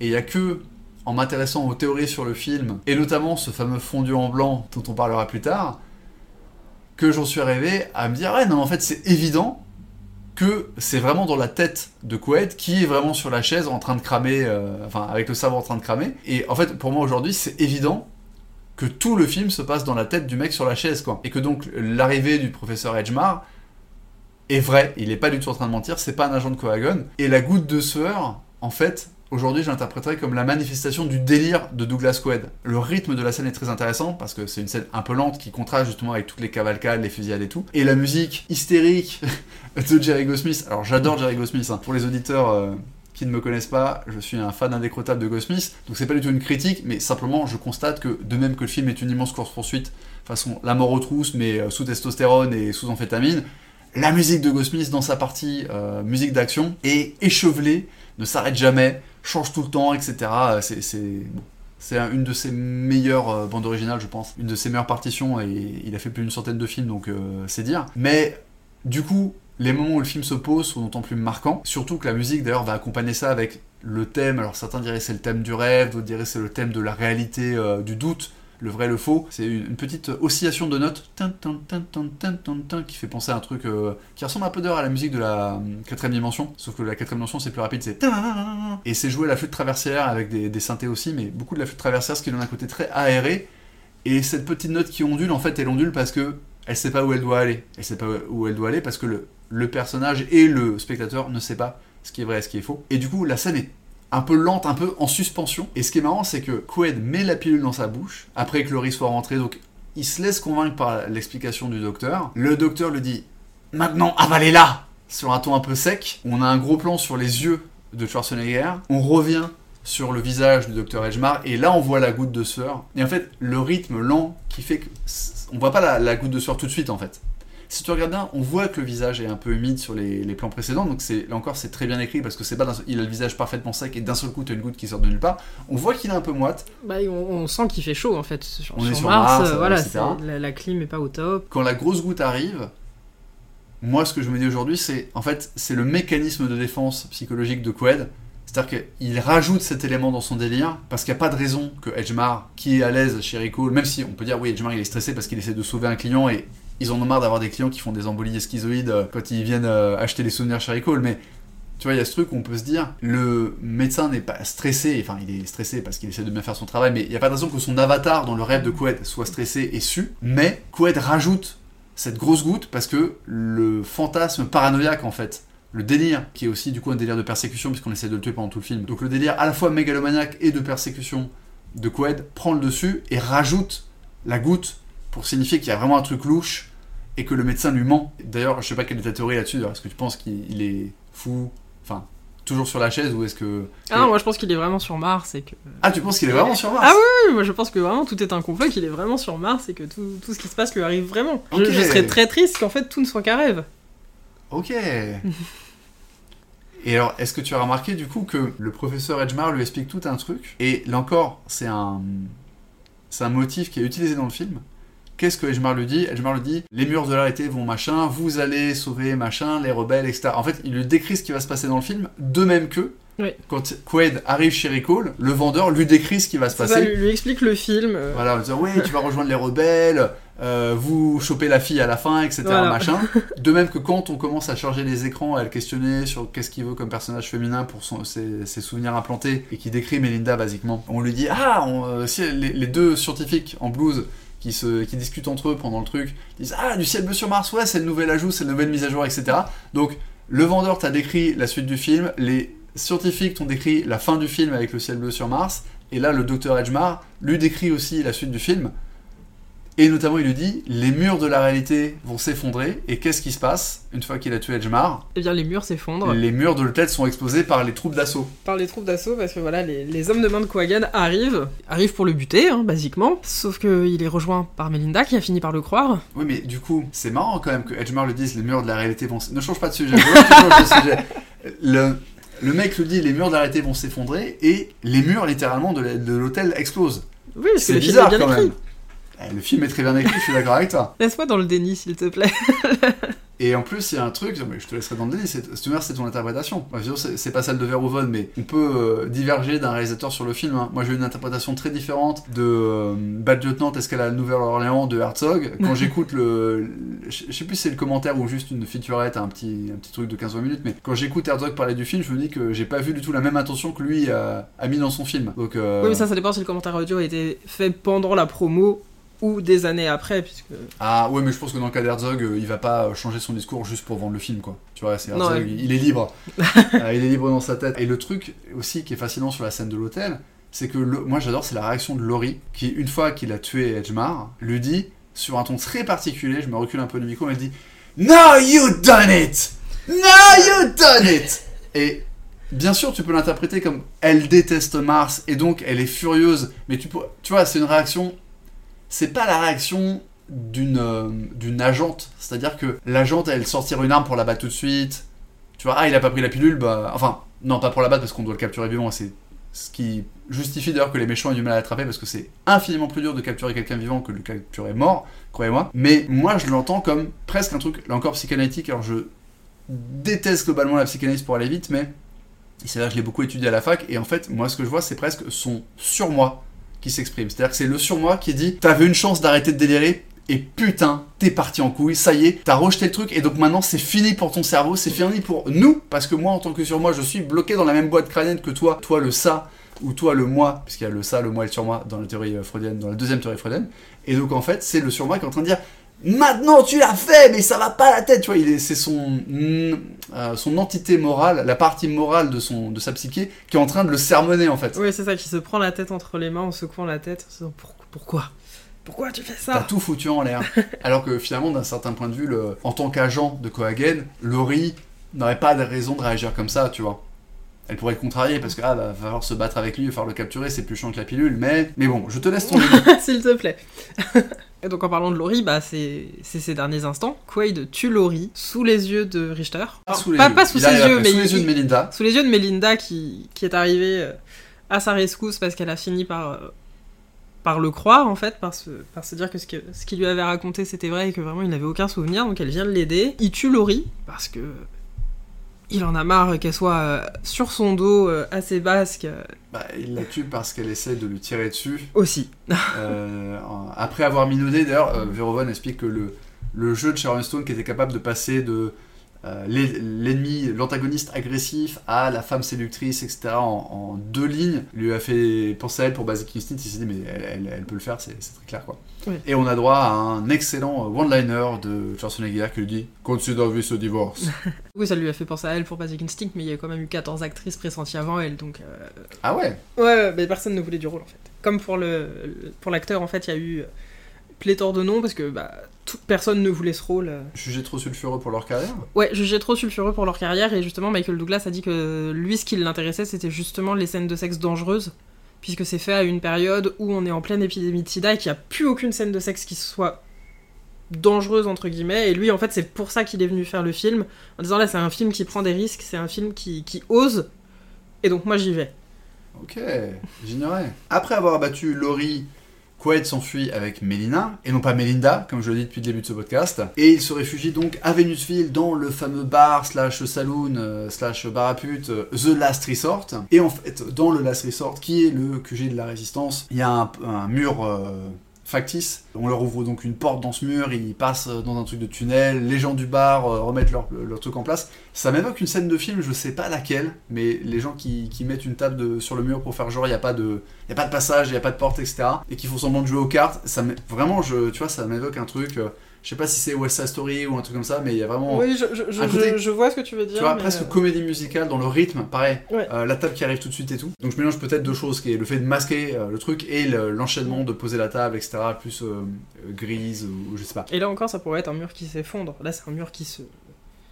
Oui, qui, est, un- qui, qui a une trappe quoi. Qui, Enfin, qui est- se ouais. travestit, enfin, mais Ouais, un mur dans lequel tu pénètres. Quoi. Voilà. Et ils se retrouvent donc dans des souterrains qui vont les emmener au QG de la, de la résistance. Ils sont accompagnés de Binny, le chauffeur de taxi, qu'ils ont récupéré à la sortie de l'hôtel. Et là, il va se passer euh, deux trucs à la queue leu. D'abord, on va découvrir que Binny est un mutant, puisqu'en fait, ils sont dans ces souterrains, ils sont arrêtés par des hommes de la résistance qui leur demandent de montrer patte blanche, si je puis dire. Et euh, donc, euh, ok, il, il fouillent euh, Qued, je crois, pour vérifier qu'il n'a pas d'armes, etc. Puisqu'il est toujours quand même euh, suspecté d'être un agent euh, double, quadruple, triple ennemi. Oui, ouais, d'être un traître. Donc il le laisse passer, et Binny veut suivre, et on, on lui dit euh, poliment, en gros, ouais, t'es qui toi?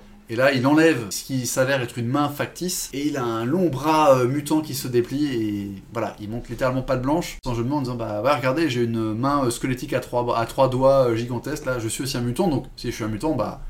Je suis du côté des mutants, je suis du côté de la résistance, voilà, forcément. Donc les mecs le laissent entrer, il arrive dans un QG où on revoit un personnage qui s'appelle George dans le film, il a pas de nom de famille, qui est joué par Marshall Bell, et euh, qui a l'air d'être un peu le directeur des opérations, et qui dit à Qued, Hum, Quato veut vous voir, donc Quato, je sais plus si on a précisé, mais c'est le chef mystérieux de la résistance. Voilà, qui, qui se dit capable en fait d'extraire les informations cachées dans le dans le cerveau de Quaid et qui pour- peut-être du coup pourrait euh, résoudre un peu toute cette histoire. On peut supposer que c'est un mutant parce que certains mutants ont des pouvoirs de médium. On te propose la bonne aventure quand tu marches dans les rues de Venusville. Donc, euh, Qued suit George dans une pièce, ils se retrouvent tous les deux, et là, on découvre, après avoir découvert que Binny était un mutant, on découvre que George aussi est un mutant, puisqu'il va dans un coin obscur, il, il écarte sa doudoune face au mur en faisant des bruits un peu bizarres, un sous-texte presque sexuel. Et en fait, quand il se retourne, on voit que de son estomac est sorti un petit embryon, slash... euh, je ne sais pas comment le décrire. Ouais, euh, un, alien, ça, ça fait presque un peu alien. euh. Pareil, là, le, le visuel me fait penser à quelque chose, mais j'arrive pas à remettre le doigt dessus. euh.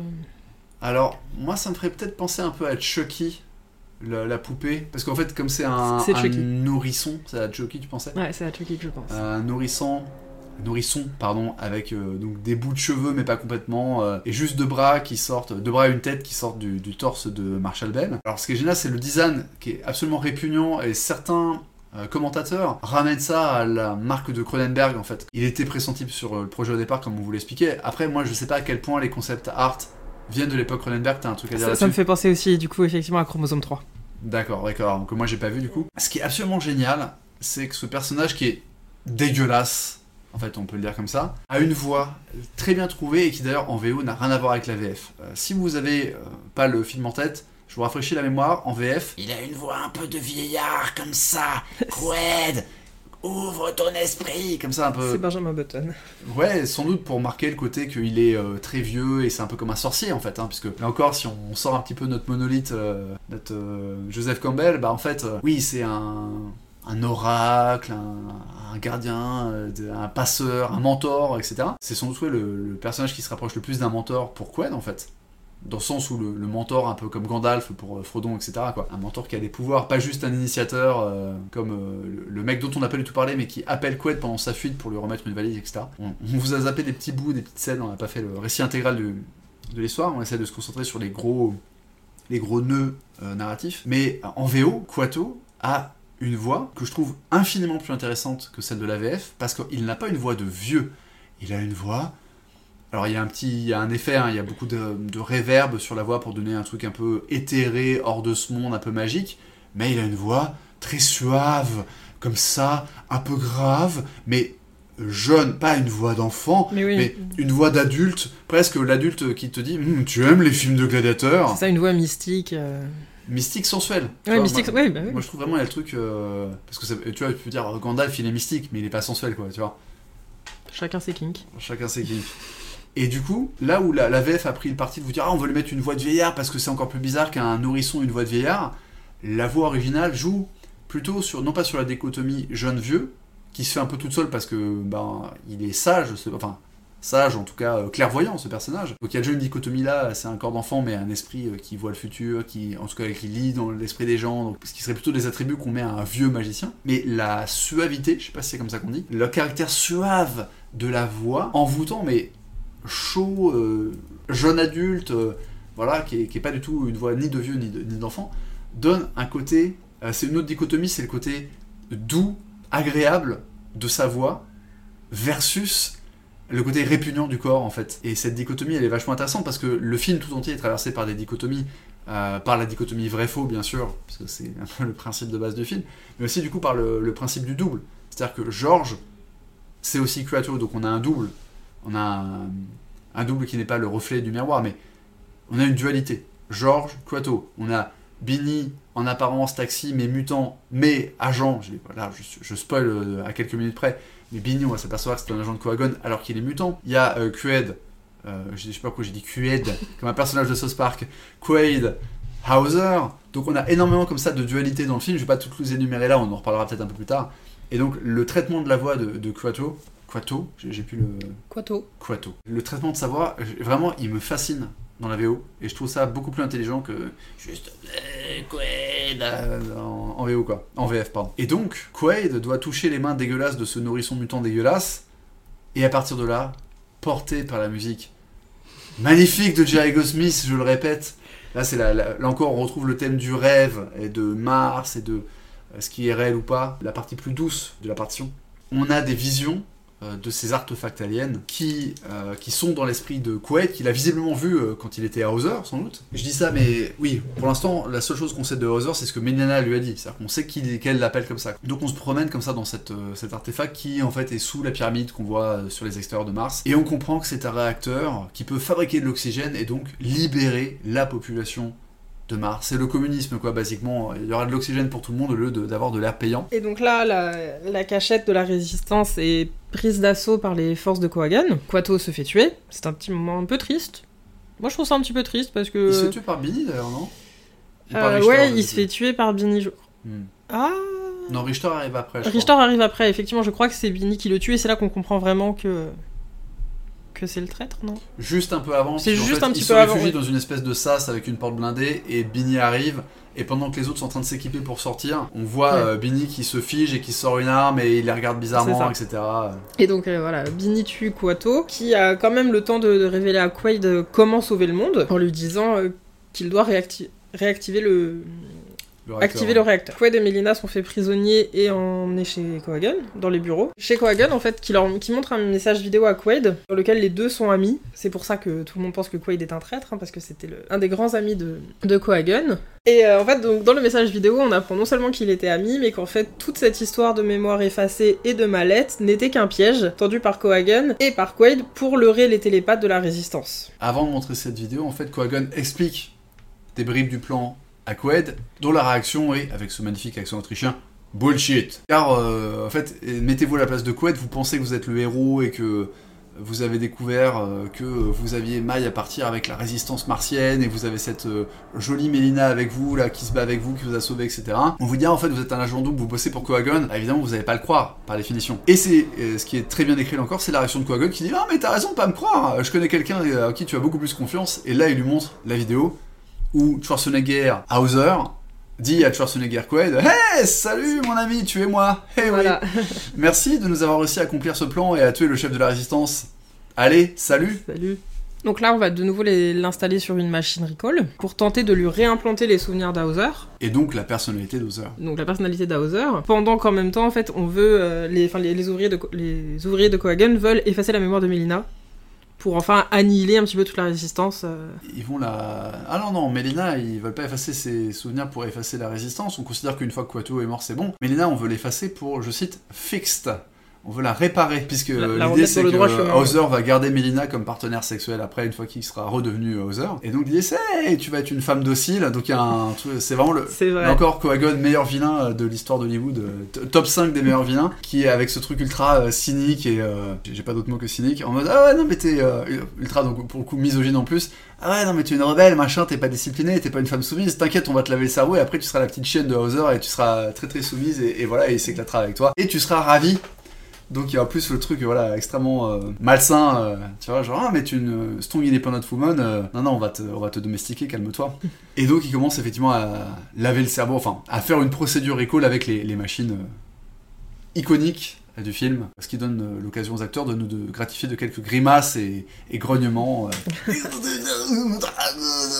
Mais comme Quaid est vraiment le héros de l'histoire, il parvient à détacher ses liens, à détacher Mélina, et tous les deux peuvent s'enfuir. Au passage, il tue Benny, qui le mérite. Ouais, c'est un petit peu plus tard. c'est-à-dire qu'ils s'enfuient de la salle, ils tuent tous les scientifiques, tous les gens. J'ai du mal en fait à les appeler scientifiques, ils ont des blues, mais bon, c'est plus des, des employés de laboratoire. Ils tuent tous les gars en blouse blanche, ils s'enfuient dans un tunnel où Quaid dit Ouais, oui, euh, je sais où aller, je, je sais quel est le chemin dans les tunnels pour nous rendre à, à l'artefact alien. Et ils arrivent sur un cul-de-sac, et là, on voit une taupe euh, blindée qui s'a- qui s'allume, et c'est Binny qui est dedans et qui a décidé de les charcuter, de les. Je trouve même pas le terme. hein. Bah, de l'effeurer, tout Ouais, C'est simplement. ça, de les forer, de les passer au mixeur. euh. Et euh, Schwarzenegger, effectivement, nous gratifie d'une, euh, d'un meurtre de sang-froid, le énième du film, Oui, voilà. parce que c'est un héros qui tue quand même beaucoup de gens, ce qui est assez euh, agréable d'ailleurs, euh, dans le sens où euh, beaucoup de gens se plaignent d'une certaine forme de aseptisation des blockbusters. Merci Marvel, hein, évidemment, merci Marvel, merci Disney. Ou les, mais pas que d'ailleurs, euh, Warner Bros et leur, leur DC Universe aussi où les, les méchants sont juste euh, des créatures en CGI random. Avengers, il n'y a pas un seul civil euh, dans la- le premier film Avengers. Oui, On- puis voilà, quand on détruit des villes, en fait, on détruit des parkings. euh, C'est ça, pour ça c'est. Civil War, on se bat sur un parking comme ça, il n'y a pas de civils. Mais même dans Avengers où des extraterrestres attaquent New York, basiquement, les civils, on les, on les exfiltre et les Avengers se battent juste contre des extraterrestres qui sont du coup des créatures où, bon, euh, je me rappelle même pas s'ils saignent et puis c'est pas grave, on tue que des extraterrestres quoi. On, on ne tue pas des, des êtres humains. Ah, bah, dans John Wick, voilà, on va tuer des êtres humains quoi. Mais toujours moins que dans Commando. Toujours moins que dans Commando. euh. Que, parce que Commando de mémoire, il y a à peu près 150 morts. hein. Ouais, je pense que dans John Wick, c'est quand même au moins moitié moins. Même s'il y a Mm. beaucoup de morts, il y en a quand même pas autant. euh. Et là, euh, grâce à la Verhoeven Touch, et ben en fait, on a des meurtres particulièrement sanglants, on a beaucoup de scènes gore. Et d'ailleurs, le meurtre de Binny dans la, la foreuse devait être plus sanglant et ils ont coupé au montage, euh, ils ont coupé quelques euh, entrailles. Oui, voilà, Voilà. un petit peu moins de tripes. Tout ce beau monde, entre guillemets, arrive sur le site extraterrestre Exactement, pour le climax du film. pour le évidemment. climax. Cohagen, comme n'importe quel méchant de film, arrive et explique son plan. Non. Enfin, oui, mais c'est un plan très simple. Pour le coup, c'est pas. euh, enfin, il dit juste qu'il va tout faire péter. En fait, il, il braque Quaid. Quaid s'app- s'apprête à activer la machine en fait avec cette, euh, ce bouton poussoir où il y a une empreinte d'homme extraterrestre. Quagon le tire une balle près de lui pour le- l'empêcher. Il arrive et lui dit non, mais en fait, euh, je vais te tuer. euh, tu n'activeras pas cette machine. Ça va, si tu l'actives, ça va tout faire péter. Je vais te tuer. euh, je vais faire exploser la machine avec des explosifs et je serai rentré à la maison pour les cornflakes. En Oui, VO, il dit cornflakes. Je sais pas si en Mm. français il dit petit déjeuner. je ne sais je, je ne sais plus. Mais c'est là aussi qu'on apprend en fait à quoi sert la machine.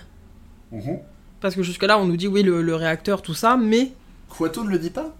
Je crois qu'il lui dit juste faut que t'ailles activer le réacteur.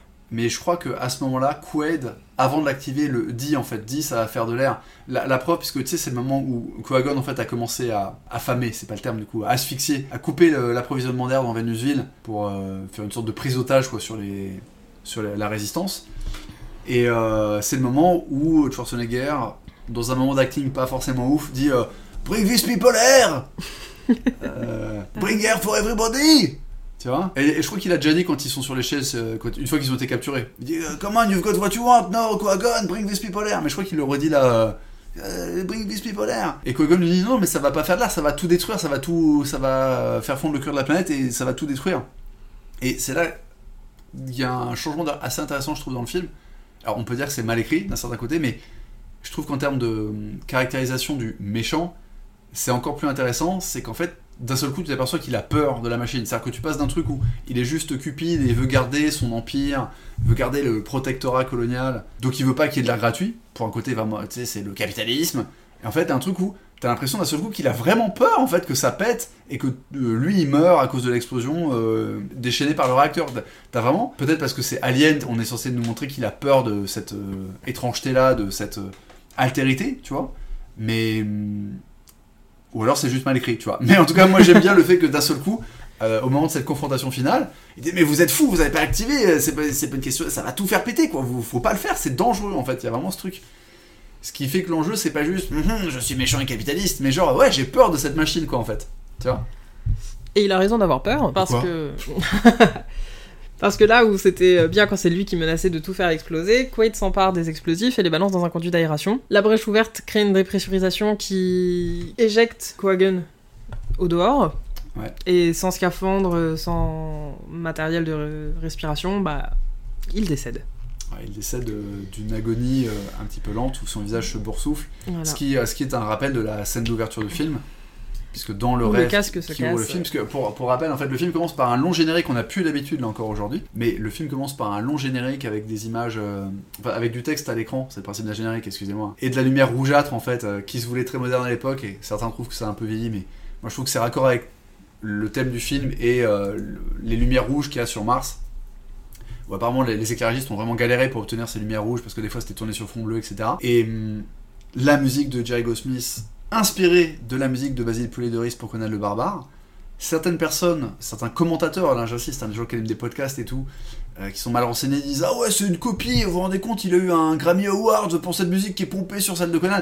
C'est un hommage, c'est fait exprès, et déjà à l'époque où euh, Verhoeven avait travaillé avec Basil Polidoris pour La chair et le sang, il voulait Jerry Goldsmith mais il pouvait pas se le payer, Goldsmith c'était trop cher. Et donc c'était une manière de faire un, hommage à la fois à Basil et un clin d'œil à la carrière de Schwarzenegger, puisque bah, Conan euh, c'est le film qui lance Schwarzenegger.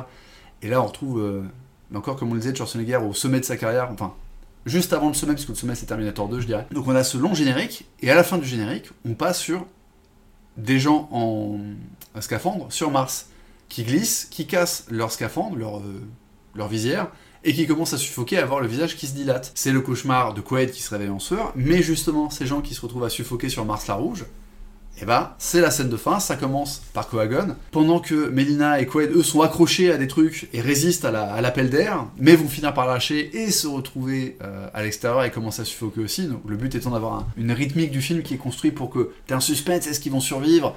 Est-ce que, voilà, est-ce que le, réacteur va faire de l'air à temps pour que euh, survivent, ou est-ce qu'ils vont mourir et se sacrifier pour avoir apporté de l'air euh, au reste de la population? Eh bien oui, ils vont réussir. Oui, il faut réussir. D'ailleurs, c'est peut-être un, un des trucs qui a un peu vieilli dans le film, c'est que moi j'a- j'adore le- les visages qui, qui gonflent, mais sur Melina et Quaid, en fait, ils gonflent tellement que quand ils commencent à dégonfler parce que l'air est enfin là, tu dis ouais, en fait, ils sont tellement gonflés qu'ils ont qu'un séquelles, c'est ils retrouvent leur visage d'avant. Ils devraient pas s'en tirer comme ça. Voilà, ils devraient euh, saigner des yeux, avoir un truc, je sais pas. euh, là, ça fait vraiment. euh, non, non, mais c'est comme si de rien ne s'était passé. On voulait juste vous montrer notre animatronics de leur visage, quoi. Et donc tout est bien qui finit bien. L'air arrive sur Mars. Ciel bleu. Mars est terraformé, donc le ciel est bleu. Les oiseaux chantent.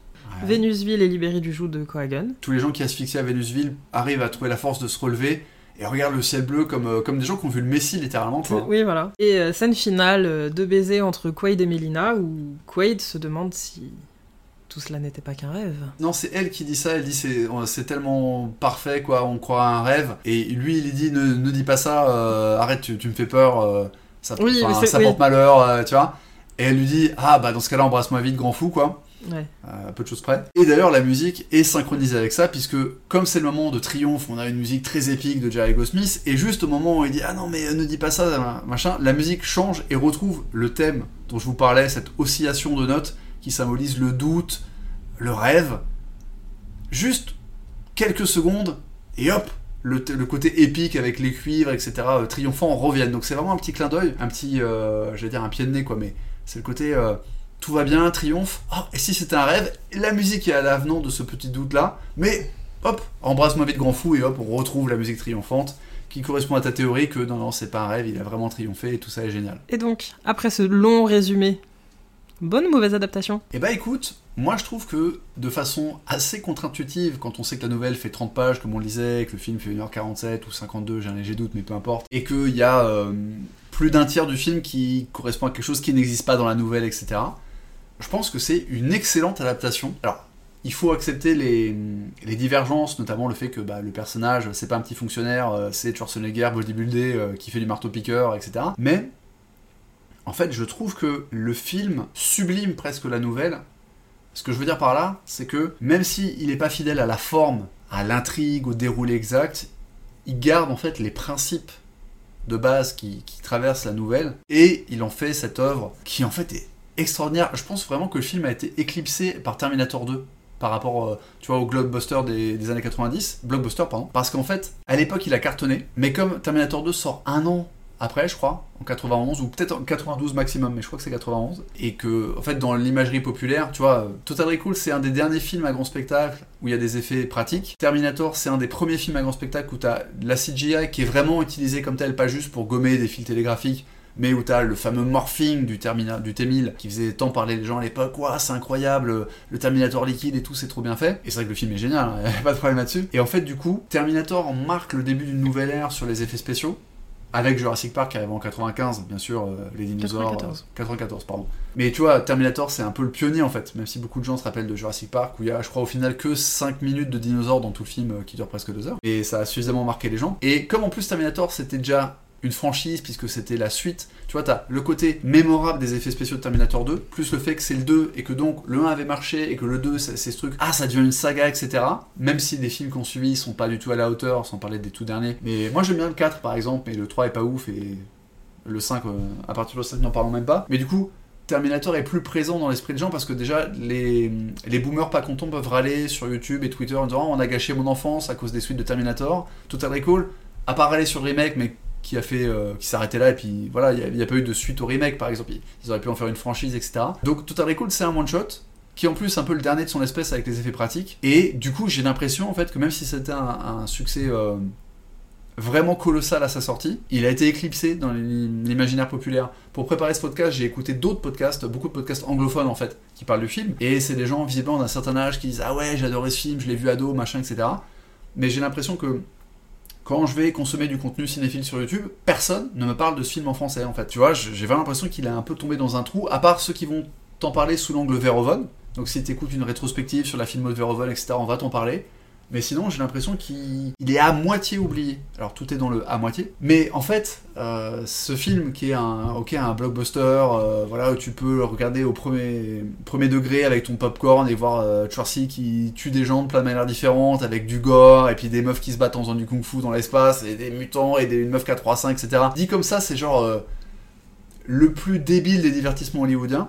En fait, c'est un film qui a une très bonne écriture en termes de setup payoff, en termes de fusil de Chekhov, en termes de foreshadowing, euh, en termes d'écriture thématique par exemple, la scène de la grosse dame qui est euh, assez légendaire et utilisée en mème, etc. On lui demande, euh, le douanier lui dit combien de temps vous restez sur Mars? Et elle répond deux semaines. Et c'est là que le masque se met à déconner et qui répète deux semaines, deux semaines. Et en fait, au début du film, quand Quaid se rend chez Recall et qu'on veut lui faire l'implant, en fait, euh, le commercial slash directeur d'agence, dit Oui, euh, oh, il, a, il est salarié, vous allez bien lui trouver euh, deux semaines.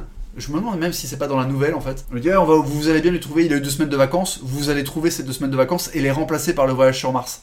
Oui, dans la nouvelle, c'est parce qu'on on le rappelle, on rappelle McLean en disant Mais écoutez, monsieur, on a un problème, on peut pas lui implanter des souvenirs, on n'a pas la place. Et il dit Oui, enfin, c'est un fonctionnaire, vous pouvez bien lui supprimer deux semaines de travail, ça va pas changer grand chose. Alors peut-être que c'est pas dans le film du coup, euh, les deux semaines, mais en termes, voilà, le, script est vraiment très très très solide. Et en fait, c'est divertissant euh, pour son époque, et même aujourd'hui c'est divertissant si vous tolérez le léger vieillissement des, effets euh, pratiques. Vieillissement qui est très inégal, hein. il y a des trucs, moi je trouve ça tient vraiment la route. Il y a cette écriture, ce script qui est vraiment aux petits oignons, et on retrouve en fait les thématiques d'Iken dont on a déjà un peu parlé euh, au fur et à mesure de l'épisode, c'est-à-dire la thématique de qu'est-ce qui est vrai, qu'est-ce qui est faux, qui traverse tout l'œuvre de Philippe Cadic. Hein. Je rappelle qu'il a écrit 37 romans et plus d'une centaine de nouvelles, je crois 120 nouvelles à peu près. Euh. Et j'ai déjà dit mm. que Philippe Cadic avait eu des problèmes psychologiques assez tôt. Alors ça a commencé par euh, la peur de manger en public quand il était adolescent parce qu'il avait des problèmes de déglutition, mais quand il est arrivé à l'âge adulte, ça a été des problèmes d'anxiété, et puis il est devenu accro en fait je sais plus s'il prenait des somnifères, mais il prenait en tout cas des, des et des anxiolytiques. Et il a eu un épisode délirant sur les 8 dernières années de sa vie. Donc voilà, c'est quelqu'un qui a souvent été décrit comme psychotique. Bon, je serais pas aussi tranché là-dessus. Mais en tout cas, euh, c'est quelqu'un qui avait des problèmes de qu'est-ce que la réalité et qui a mis ça dans son œuvre euh, quasiment depuis le début en fait. Puisque le premier roman, euh, c'est pas le premier qu'il a écrit, mais c'est le premier qui a marché et je crois même que c'est le premier qui a été publié. Le Maître du Haut Château, c'est pareil, un truc qui repose sur Ah, vous pensez vivre dans un monde d'après-guerre où les nazis ont gagné la guerre, mais en fait ils l'ont perdu. Le twist étant qu'ils l'ont perdu comme dans notre monde à nous, mais sauf que dans le, le, monde de départ de l'œuvre, c'est qu'ils l'ont gagné. Enfin bon, il y a des... Voilà. Et ça, ça vous résume quasiment tout le monde de Philippe Cadic, tout le monde euh, de livre en livre, quoi. C'est-à-dire que je, ne vais pas vous spoiler chaque roman de Philippe Cadic, mais euh, vous pouvez prendre n'importe quel roman au hasard, il y a 90% de chances que soit il y a un twist final où ce que vous pensiez être la vérité n'est pas la vérité, et c'est l'inverse, soit carrément ça fait partie de l'univers qui est posé. Par exemple, dans La vérité avant-dernière, donc je prends cet exemple parce que ça vous spoil pas trop le bouquin, puisque c'est un truc qui arrive au début en fait quand on pose l'univers. Les gens vivent sous terre dans des usines pour fabriquer des armes parce que c'est la troisième guerre mondiale et le monde, la surface est dévastée par les radiations. Un des protagonistes doit sortir de l'usine parce qu'ils ont un problème de pièces de rechange et là on retrouve le côté très ordinaire, les préoccupations des gens normaux en fait de l'écriture de Philippe Cadic qui prend souvent des protagonistes de la classe moyenne, des salariés, des oui, des salariés, quoi, des, gens qui n'ont pas de vie euh, transcendante, c'est pas des super-héros, etc., c'est pas des aventuriers, c'est des gens ordinaires qui ont souvent des problèmes de couple et de divorce, etc. Un des protagonistes, donc, euh, dans l'usine en question, euh, se retrouve à court de pièces détachées, donc il doit enfiler sa combinaison anti-radiation pour sortir à la surface avec son compteur geyser et aller je ne sais où, à la ville la plus proche, ou je sais pas quoi, ou dans une autre usine pour prendre une pièce de rechange. Et sauf qu'il s'aperçoit en sortant Chose que, euh, pour le coup, il y a une ironie, dramatique parce que, le, comme il y a une intrigue qui se passe à la surface, le lecteur le sait, mais le protagoniste le découvre, disons, au premier tiers du, bouquin. En fait, il n'y a pas du tout de radiation. Pourquoi? Parce que la guerre, elle est finie depuis des dizaines d'années et on ment aux gens qui étaient dans les abris anti-atomiques souterrains pour les continuer, pour continuer à les faire euh, produire des trucs comme des esclaves, euh, ouvriers esclaves qui travaillent sous terre, quoi. Donc, Là, on a un postulat sur l'univers de base du roman qui est un espèce de complot à grande échelle où on ment à 80% de la population, quoi. Ou à la moitié, peu importe le chiffre mais vous voyez l'idée. Et donc cette thématique de la réalité qui traverse toute l'œuvre de Philippe Cadic, elle est omniprésente dans le film.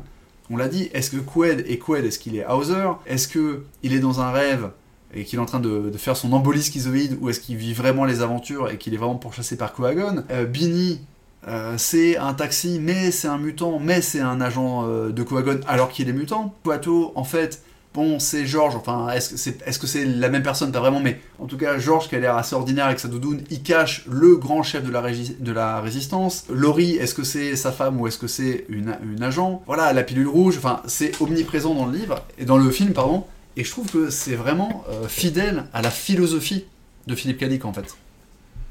Oui, et même encore plus, moi, je... ça me fait aussi beaucoup penser à Substance Mort. Ouais. Sur. Euh, est-ce que c'est un agent double? Est-ce que c'est pas un agent double? Puisque c'est un petit peu tout le. Oui toute la substance, sans mauvais jeu de mots, de Substance Mort. Ouais, peut-être tu peux un peu rappeler l'intrigue de Substance Mort euh, Donc Substance Mort, en fait, c'est l'histoire de Fred, qui n'est pas toi, mais qui est un policier de la brigade anti-drogue, qui est infiltré dans un milieu de toxicomanes, justement pour essayer de traquer un petit peu toute la... tout ce qui se passe autour de la, de la fameuse Substance Mort, qui fait des, des dégâts incommensurables partout en ville. Et un jour, en fait, ses, ses supérieurs lui demandent de, de surveiller Bob Arctor, qui pour eux est le chef de l'organisation, celui qui, distribue la drogue à toute la ville, sauf que euh, c'est l'identité secrète de Fred. Ouais, c'est sa couverture pour sa couverture. le milieu. Et donc, euh, vu que la substance transforme les gens, leurs souvenirs et tout, est-ce que vraiment c'est un policier infiltré? Est-ce que c'est vraiment un baron de la drogue? Est-ce que c'est les deux? Voilà, c'est tout, le tout, le, tout le sel en fait de la, de la nouvelle, c'est de, de, suivre ce personnage, ses errances. Euh. Avec ce truc kafkaïen de dire tu dois t'espionner toi-même en fait. C'est ça. Parce que tes supérieurs ne savent pas que tu es cette personne. C'est ça, que voilà, que personne ne le sait et que même toi tu vas finir par l'oublier. Donc euh, ouais, tu vois, le, le film, je trouve, est, très fidèle là-dessus. Qu'est-ce qui est vrai, qu'est-ce qui est faux? Et du coup, il exploite ça aussi sur la thématique du double. Euh, par exemple, même visuellement, il y a une scène où quand Qued sort de Recall après sa mésaventure au début du film et qui rentre chez lui après avoir été attaqué par son collègue slash agent, justement, là encore, euh, qu'est-ce qui est vrai, qu'est-ce qui est faux. Et ça traverse tout le film. Et du coup, je trouve ça, en fait, vraiment, euh, j'allais dire conforme. Dit, comme ça, ça fait un peu administratif. Mais fidèle à la philosophie de Philippe Cadic, tout en étant emballé dans le côté euh, satirique du cinéma de Paul Verhoeven, avec une certaine forme de satire du capitalisme et ce côté pince sans rire sur la violence, où tu sais même plus s'il se moque de la violence ou s'il aime vraiment ça au premier degré et si à quel point il se moque du spectateur. D'ailleurs, quand tu écoutes le commentaire audio, Verhoeven est persuadé que le héros est en train de faire son embolie et euh, c'est pour ça qu'il a choisi de finir le film sur un fondu au blanc, contrairement au fondu au noir classique du cinéma. Pour te dire, en fait, le blanc, c'est parce que, voilà, ça y est, il a le cerveau qui crame, en fait.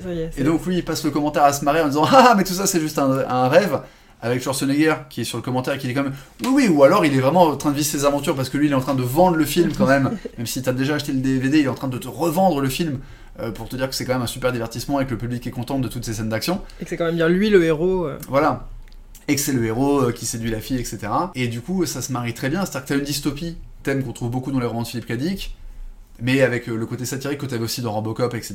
Avec le côté euh, le mec qui fait payer l'air, enfin le truc. euh, le truc le plus méchant que tu puisses faire, c'est Hum, on va leur couper l'air, ils vont asphyxier lentement. Augmenter les prix. Ouais, je suis méchant. Donc non, je trouve que c'est une très bonne adaptation, même si euh, par rapport au, au contenu originel, euh, bah, ils ont euh, inventé quasiment autant de contenu inédit pour tisser leur histoire en fait quoi. Et toi, est-ce que tu trouves que c'est une bonne adaptation? Ah ouais, moi je trouve que c'est une excellente adaptation. Tu m'as volé tous mes arguments, mais euh, je Ah, trouve que c'est une excellente adaptation. Justement, moi j'allais parler de de ce que Dick n'a pas écrit Ouais. euh, dans le film, mais de comment en fait euh, les, les différents scénaristes et Verhoeven en fait arrivent à, à insuffler tout, toute son œuvre, toutes ses thématiques. voilà, le double, l'altérité, euh, on nous ment, tout, tout ça c'est pas vrai. Je trouve que c'est vraiment très très bien amené et que Dick a été énormément adapté Ouais. mais pas aussi souvent avec le même talent, j'ai l'impression. Euh, tout à l'heure, je parlais de Substance Mort. Ouais. Euh, je sais qu'il a été adapté. Mm. J'ai pas encore vu le film, mais c'est Richard Linklater dans Scanner Darkly. Scanner je sais Dark- que c'est Scanner Darkly parce que c'est le titre original. en C'est fait, le titre original, voilà. Donc je, ne l'ai pas vu, mais il y a- justement, je sais qu'il y, a- il y a beaucoup de gens qui disent que c'est un très bon film, mais une très mauvaise adaptation. Ok, d'accord. Alors, faut- j'ai pas relu Minority Report et je l'ai pas revu si récemment que ça, mais on pourrait sans doute euh, se poser la même question sur Minority Report qui rajoute euh, X% de séquences d'action en fait par rapport au, au truc de base. Mais hum, c'est vrai que là, en y réfléchissant, en fait, moi je pense que la meilleure adaptation de Philippe Cadic à part Total Recall, c'est Matrix quoi.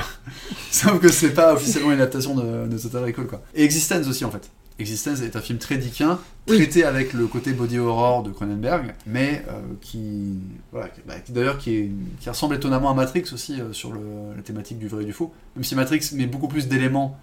C'est un- Matrix, c'est un truc, c'est, ça serait compliqué de parler de cette œuvre, surtout que c'est pas officiellement adapté de quelque chose. Mais donc, est-ce qu'il y a des meilleures adaptations euh, de Philippe K. Dick que Total Recall? J'ai pas vu Paycheck et j'ai pas vu Planète Hurlante. Moi non plus. Euh, Allez, tu sais quoi? J'allais dire, je pense pas que Blade Runner soit une si bonne adaptation de Kadik. Il me semble qu'il avait plutôt aimé le film, mais je veux pas dire de bêtises parce qu'il est mort juste après. Euh, Oui, mais c'est pas parce que les écrivains aiment leur, euh, les adaptations que ça en fait un- une bonne adaptation pour autant. je pense qu'en fait, on peut rendre, on peut reconnaître à, Blade Runner le fait d'avoir gardé, enfin, ça aurait été, sinon ça aurait pas été une adaptation, je suppose, et d'avoir gardé la thématique de, encore du vrai et du faux, et de euh, est-ce que les androïdes sont plus humains que les humains, etc. Ça, c'est des choses qu'on trouve déjà dans le film, et donc euh, notamment le truc de ah mais en fait Descartes euh, c'est aussi un, un androïde, etc. Mais il le sait pas. Après tout le côté néo-noir me paraît pas vraiment collé à l'univers euh, du livre. Je sais pas si je dirais que Blade Runner est une meilleure adaptation que Total Recall. Après, je préfère Total Recall à Blade Runner parce que Blade Runner a un rythme très particulier, je le trouve un peu lent. Alors, j'ai rien contre les films contemplatifs. hein.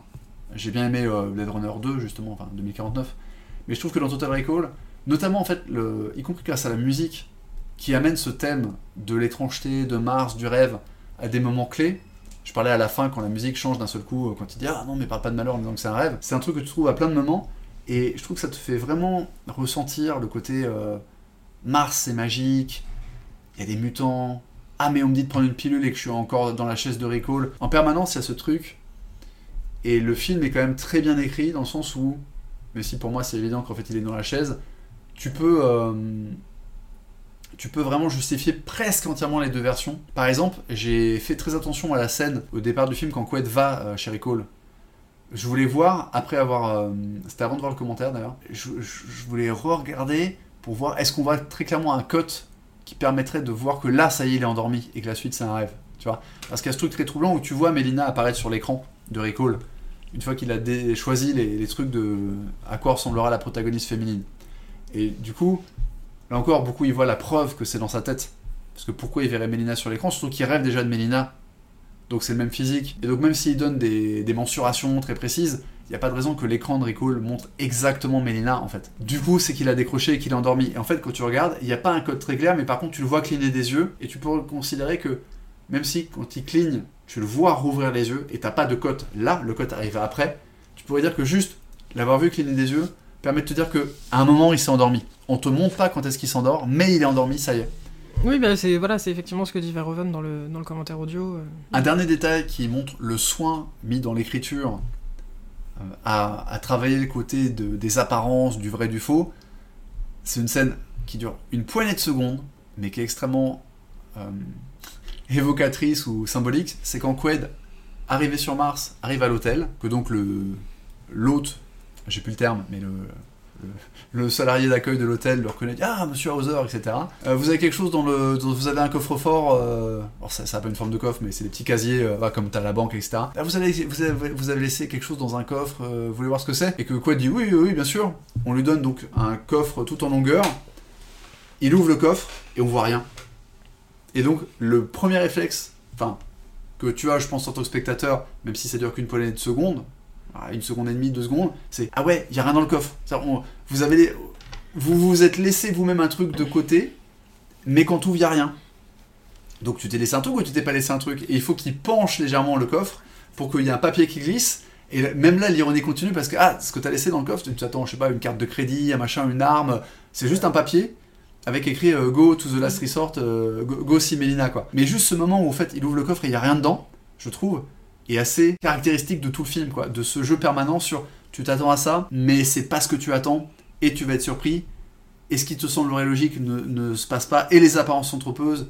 Ah, t'as un coffre, ça doit être un truc de valeur. Non, y a rien. Ah non, y a pas rien. Il faut baisser le truc pour que le papier arrive. Et encore, le papier, c'est juste l'adresse d'un bar à pute sur lequel il y a la- le nom d'une meuf, donc tu pourrais penser que c'est juste ok, t'avais une, une favorite et ça n'a rien à voir avec trouver ton identité, etc. Alors il y a un petit côté jeu de piste aussi, Oui, mais ce- cette espèce de pied de nez, que le coffre-fort soit vide au départ et que ça soit juste un papier de bar à pute, je trouve que ça résume bien tout le euh, yo-yo permanent, qui est encore qui est bien illustré par la musique, le yo-yo permanent du personnage et du spectateur du coup. Qu'est-ce qui est vrai, qu'est-ce qui est faux, comment mes attentes vont être euh, surprises et subverties, ce qui est euh, bah ouais, parfaitement digne euh, du travail de Philippe Cadic, euh, avec le soin formel en plus. Eh bien, je pense qu'on va pouvoir s'arrêter là. Juste avant de conclure, je vais te demander ton Verhoeven préféré et pour toi la meilleure adaptation de Kadik, qu'elle soit officielle ou non. Mon Verhoeven préféré, bah, c'est un peu. euh, Je suis un peu biaisé là parce que comme on vient de parler de Total Recall pendant deux heures et que je l'ai revu il y a pas longtemps, j'ai envie de dire Total Recall. Euh, Bah, écoute. notamment pour la musique extraordinaire de Goldsmith. J'aime beaucoup Robocop, que je trouve très profond et là encore c'est marrant, on parlait de la différence entre le ressenti, l'analyse du spectateur versus ce qu'a voulu mettre le, réalisateur. Je prenais l'exemple de, Herzog avec euh, Bad Lieutenant, enfin son remake qui n'est soi-disant pas un remake. Et en fait, tu vois, Robocop, moi quand je l'ai vu, je vois quelque chose d'extrêmement profond dans le film. Bien sûr, avec le gore, le côté révérencieux de Paul Verhoeven. Et lui, je sais, alors c'est un truc que disait Rafik Djoumi dans un épisode du podcast euh, Total Tracks consacré justement aux musiques de films. Il disait que Verhoeven prenait le truc un peu, euh, non pas par-dessus la jambe parce que le film est soigné, mais oui bon c'est juste une histoire de robot quoi. C'est un truc, c'est un peu débile, c'est un peu pas très crédible quoi. C'est un un méca, euh, enfin c'est pas un méca mais tu vois, un, un homme robot, un flic robot. Ouais. Il, il avait une certaine, un détachement par rapport au projet, alors que quand j'ai revu le film il y a 3-4 ans, j'étais frappé notamment par la symbolique. On sait que Paul Verhoeven a écrit des trucs sur le Christ et en tout cas sur la religion catholique, sachant que je pense même pas qu'il soit croyant, enfin c'est quelqu'un qui est très critique du, système, enfin des aventures culturelles, etc. Mais euh, il y a un moment, euh, littéralement, Robocop marche sur l'eau, quoi, par exemple. Et c'est quand même un héros qui est mort, ressuscité. En plus, il est à moitié crucifié quand on le tue, parce que même si on, on le plante pas, on, le- on le tire dessus à coups de fusil à pompe, il écarte les mains, donc toute une symbolique euh, christique dans Robocop, pour dire que tu peux voir du symbolisme. euh, voilà, il s'amuse à mettre du symbolisme là-dedans, ça peut être assez irrévérencieux, mais il y a un moment où ce symbolisme devient très touchant, c'est quand Robocop est renié en fait par le, les gens qui l'ont commandé, euh, au sens de commander un produit, comm- commander une fabrication, et il se fait virer de l'OCP, il est pourchassé, tout le monde lui tire dessus, et il rampe, il est dans un parking souterrain et finit par euh, rouler dans une espèce de caniveau, enfin, en s'échappant dans les...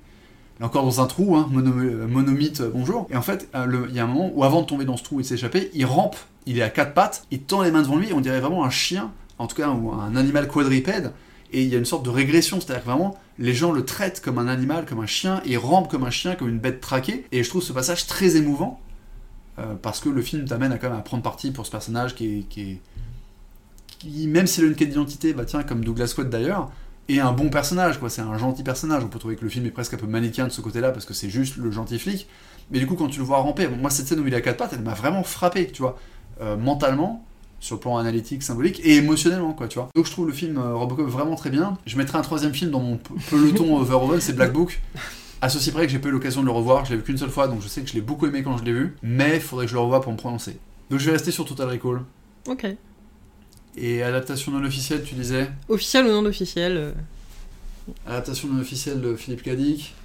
Bah, je resterai sur Existence, qui du coup n'est pas daté de Philippe Cadic, mais qui est très dickien dans la problématique. Bah, c'est ce que Cronenberg dit aussi que c'est son film le plus dickien, donc. euh, Voilà. Et ce serait un peu facile de dire Matrix parce que Matrix va au-delà de est-ce que c'est un film dickien en fait. Euh, je trouve que non, Existence est vraiment extraordinaire.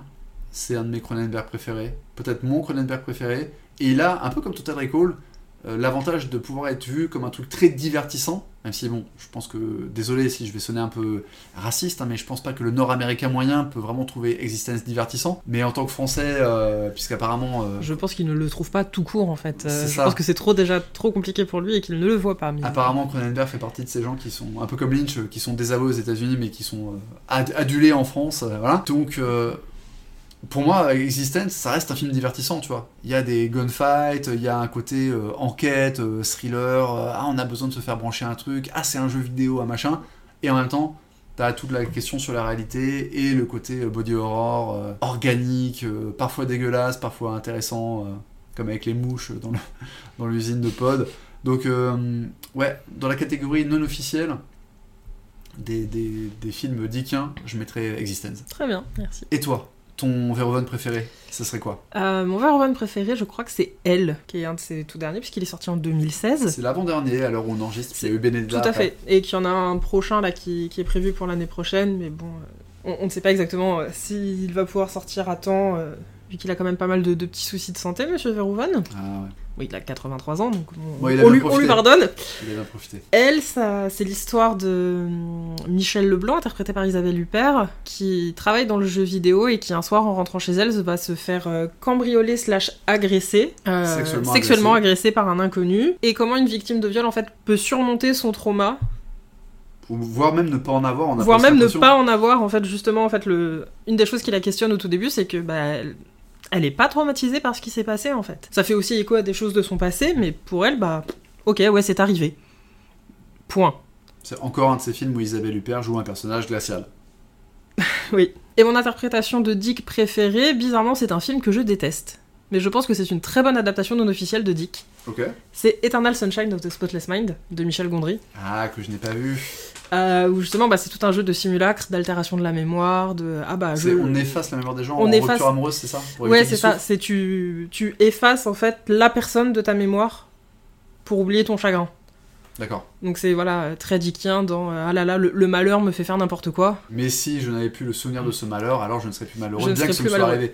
Ça rejoint beaucoup Total Recall d'ailleurs. Tout à fait. Et du coup je ne sais pas si je peux te spoiler ou pas ce film. Non, euh, puis il y a peut-être d'autres gens euh, Voilà. qui l'ont pas vu, donc... euh, Mais, mais effectivement, il y a beaucoup de, de passerelles avec Total Recall euh, qu'on peut faire euh, dans Eternal Sunshine of the Spotless Mind. Ça me fait penser... je- alors ça sera pas du tout ma suggestion d'adaptation de Dick euh, non officielle hein, préférée, mais j'y pense parce qu'il y a Jim Carrey dans Eternal Sunshine of the Spotless Man. Le Truman Show Et est, une adaptation. est un film extrêmement dickien. C'est pas une adaptation, je crois. hein, Si, si, si, euh, adap- librement adapté du roman Le Temps des articulés. paru en 59. Ah, ok. Voilà. Bon, bah, Donc voilà, la boucle est bouclée. La boucle est bouclée. Donc, Elle de Verhoeven, Ouais. Eternal Sunshine of the Spotless Man. Ah, Je n'arriverai jamais à prononcer ce titre, c'est pas grave. Total Recall parce que quand même, Jerry Goldsmith règne sur le monde des bandes originales. Et Existence parce que, Parce que c'est dégueu. parce que. Cronenberg. Cronenberg, comme diraient certains. C'est la fin de ce premier épisode, j'espère qu'il vous a plu. Retrouvez-nous sur les plateformes de podcast habituelles et sur YouTube dans quelques jours pour une version accessible sous-titrée. Si vous voulez nous stalker entre les épisodes, le compte Instagram est dans la description. Et n'oubliez pas, lisez des films, regardez des livres, ou le contraire, c'est encore mieux.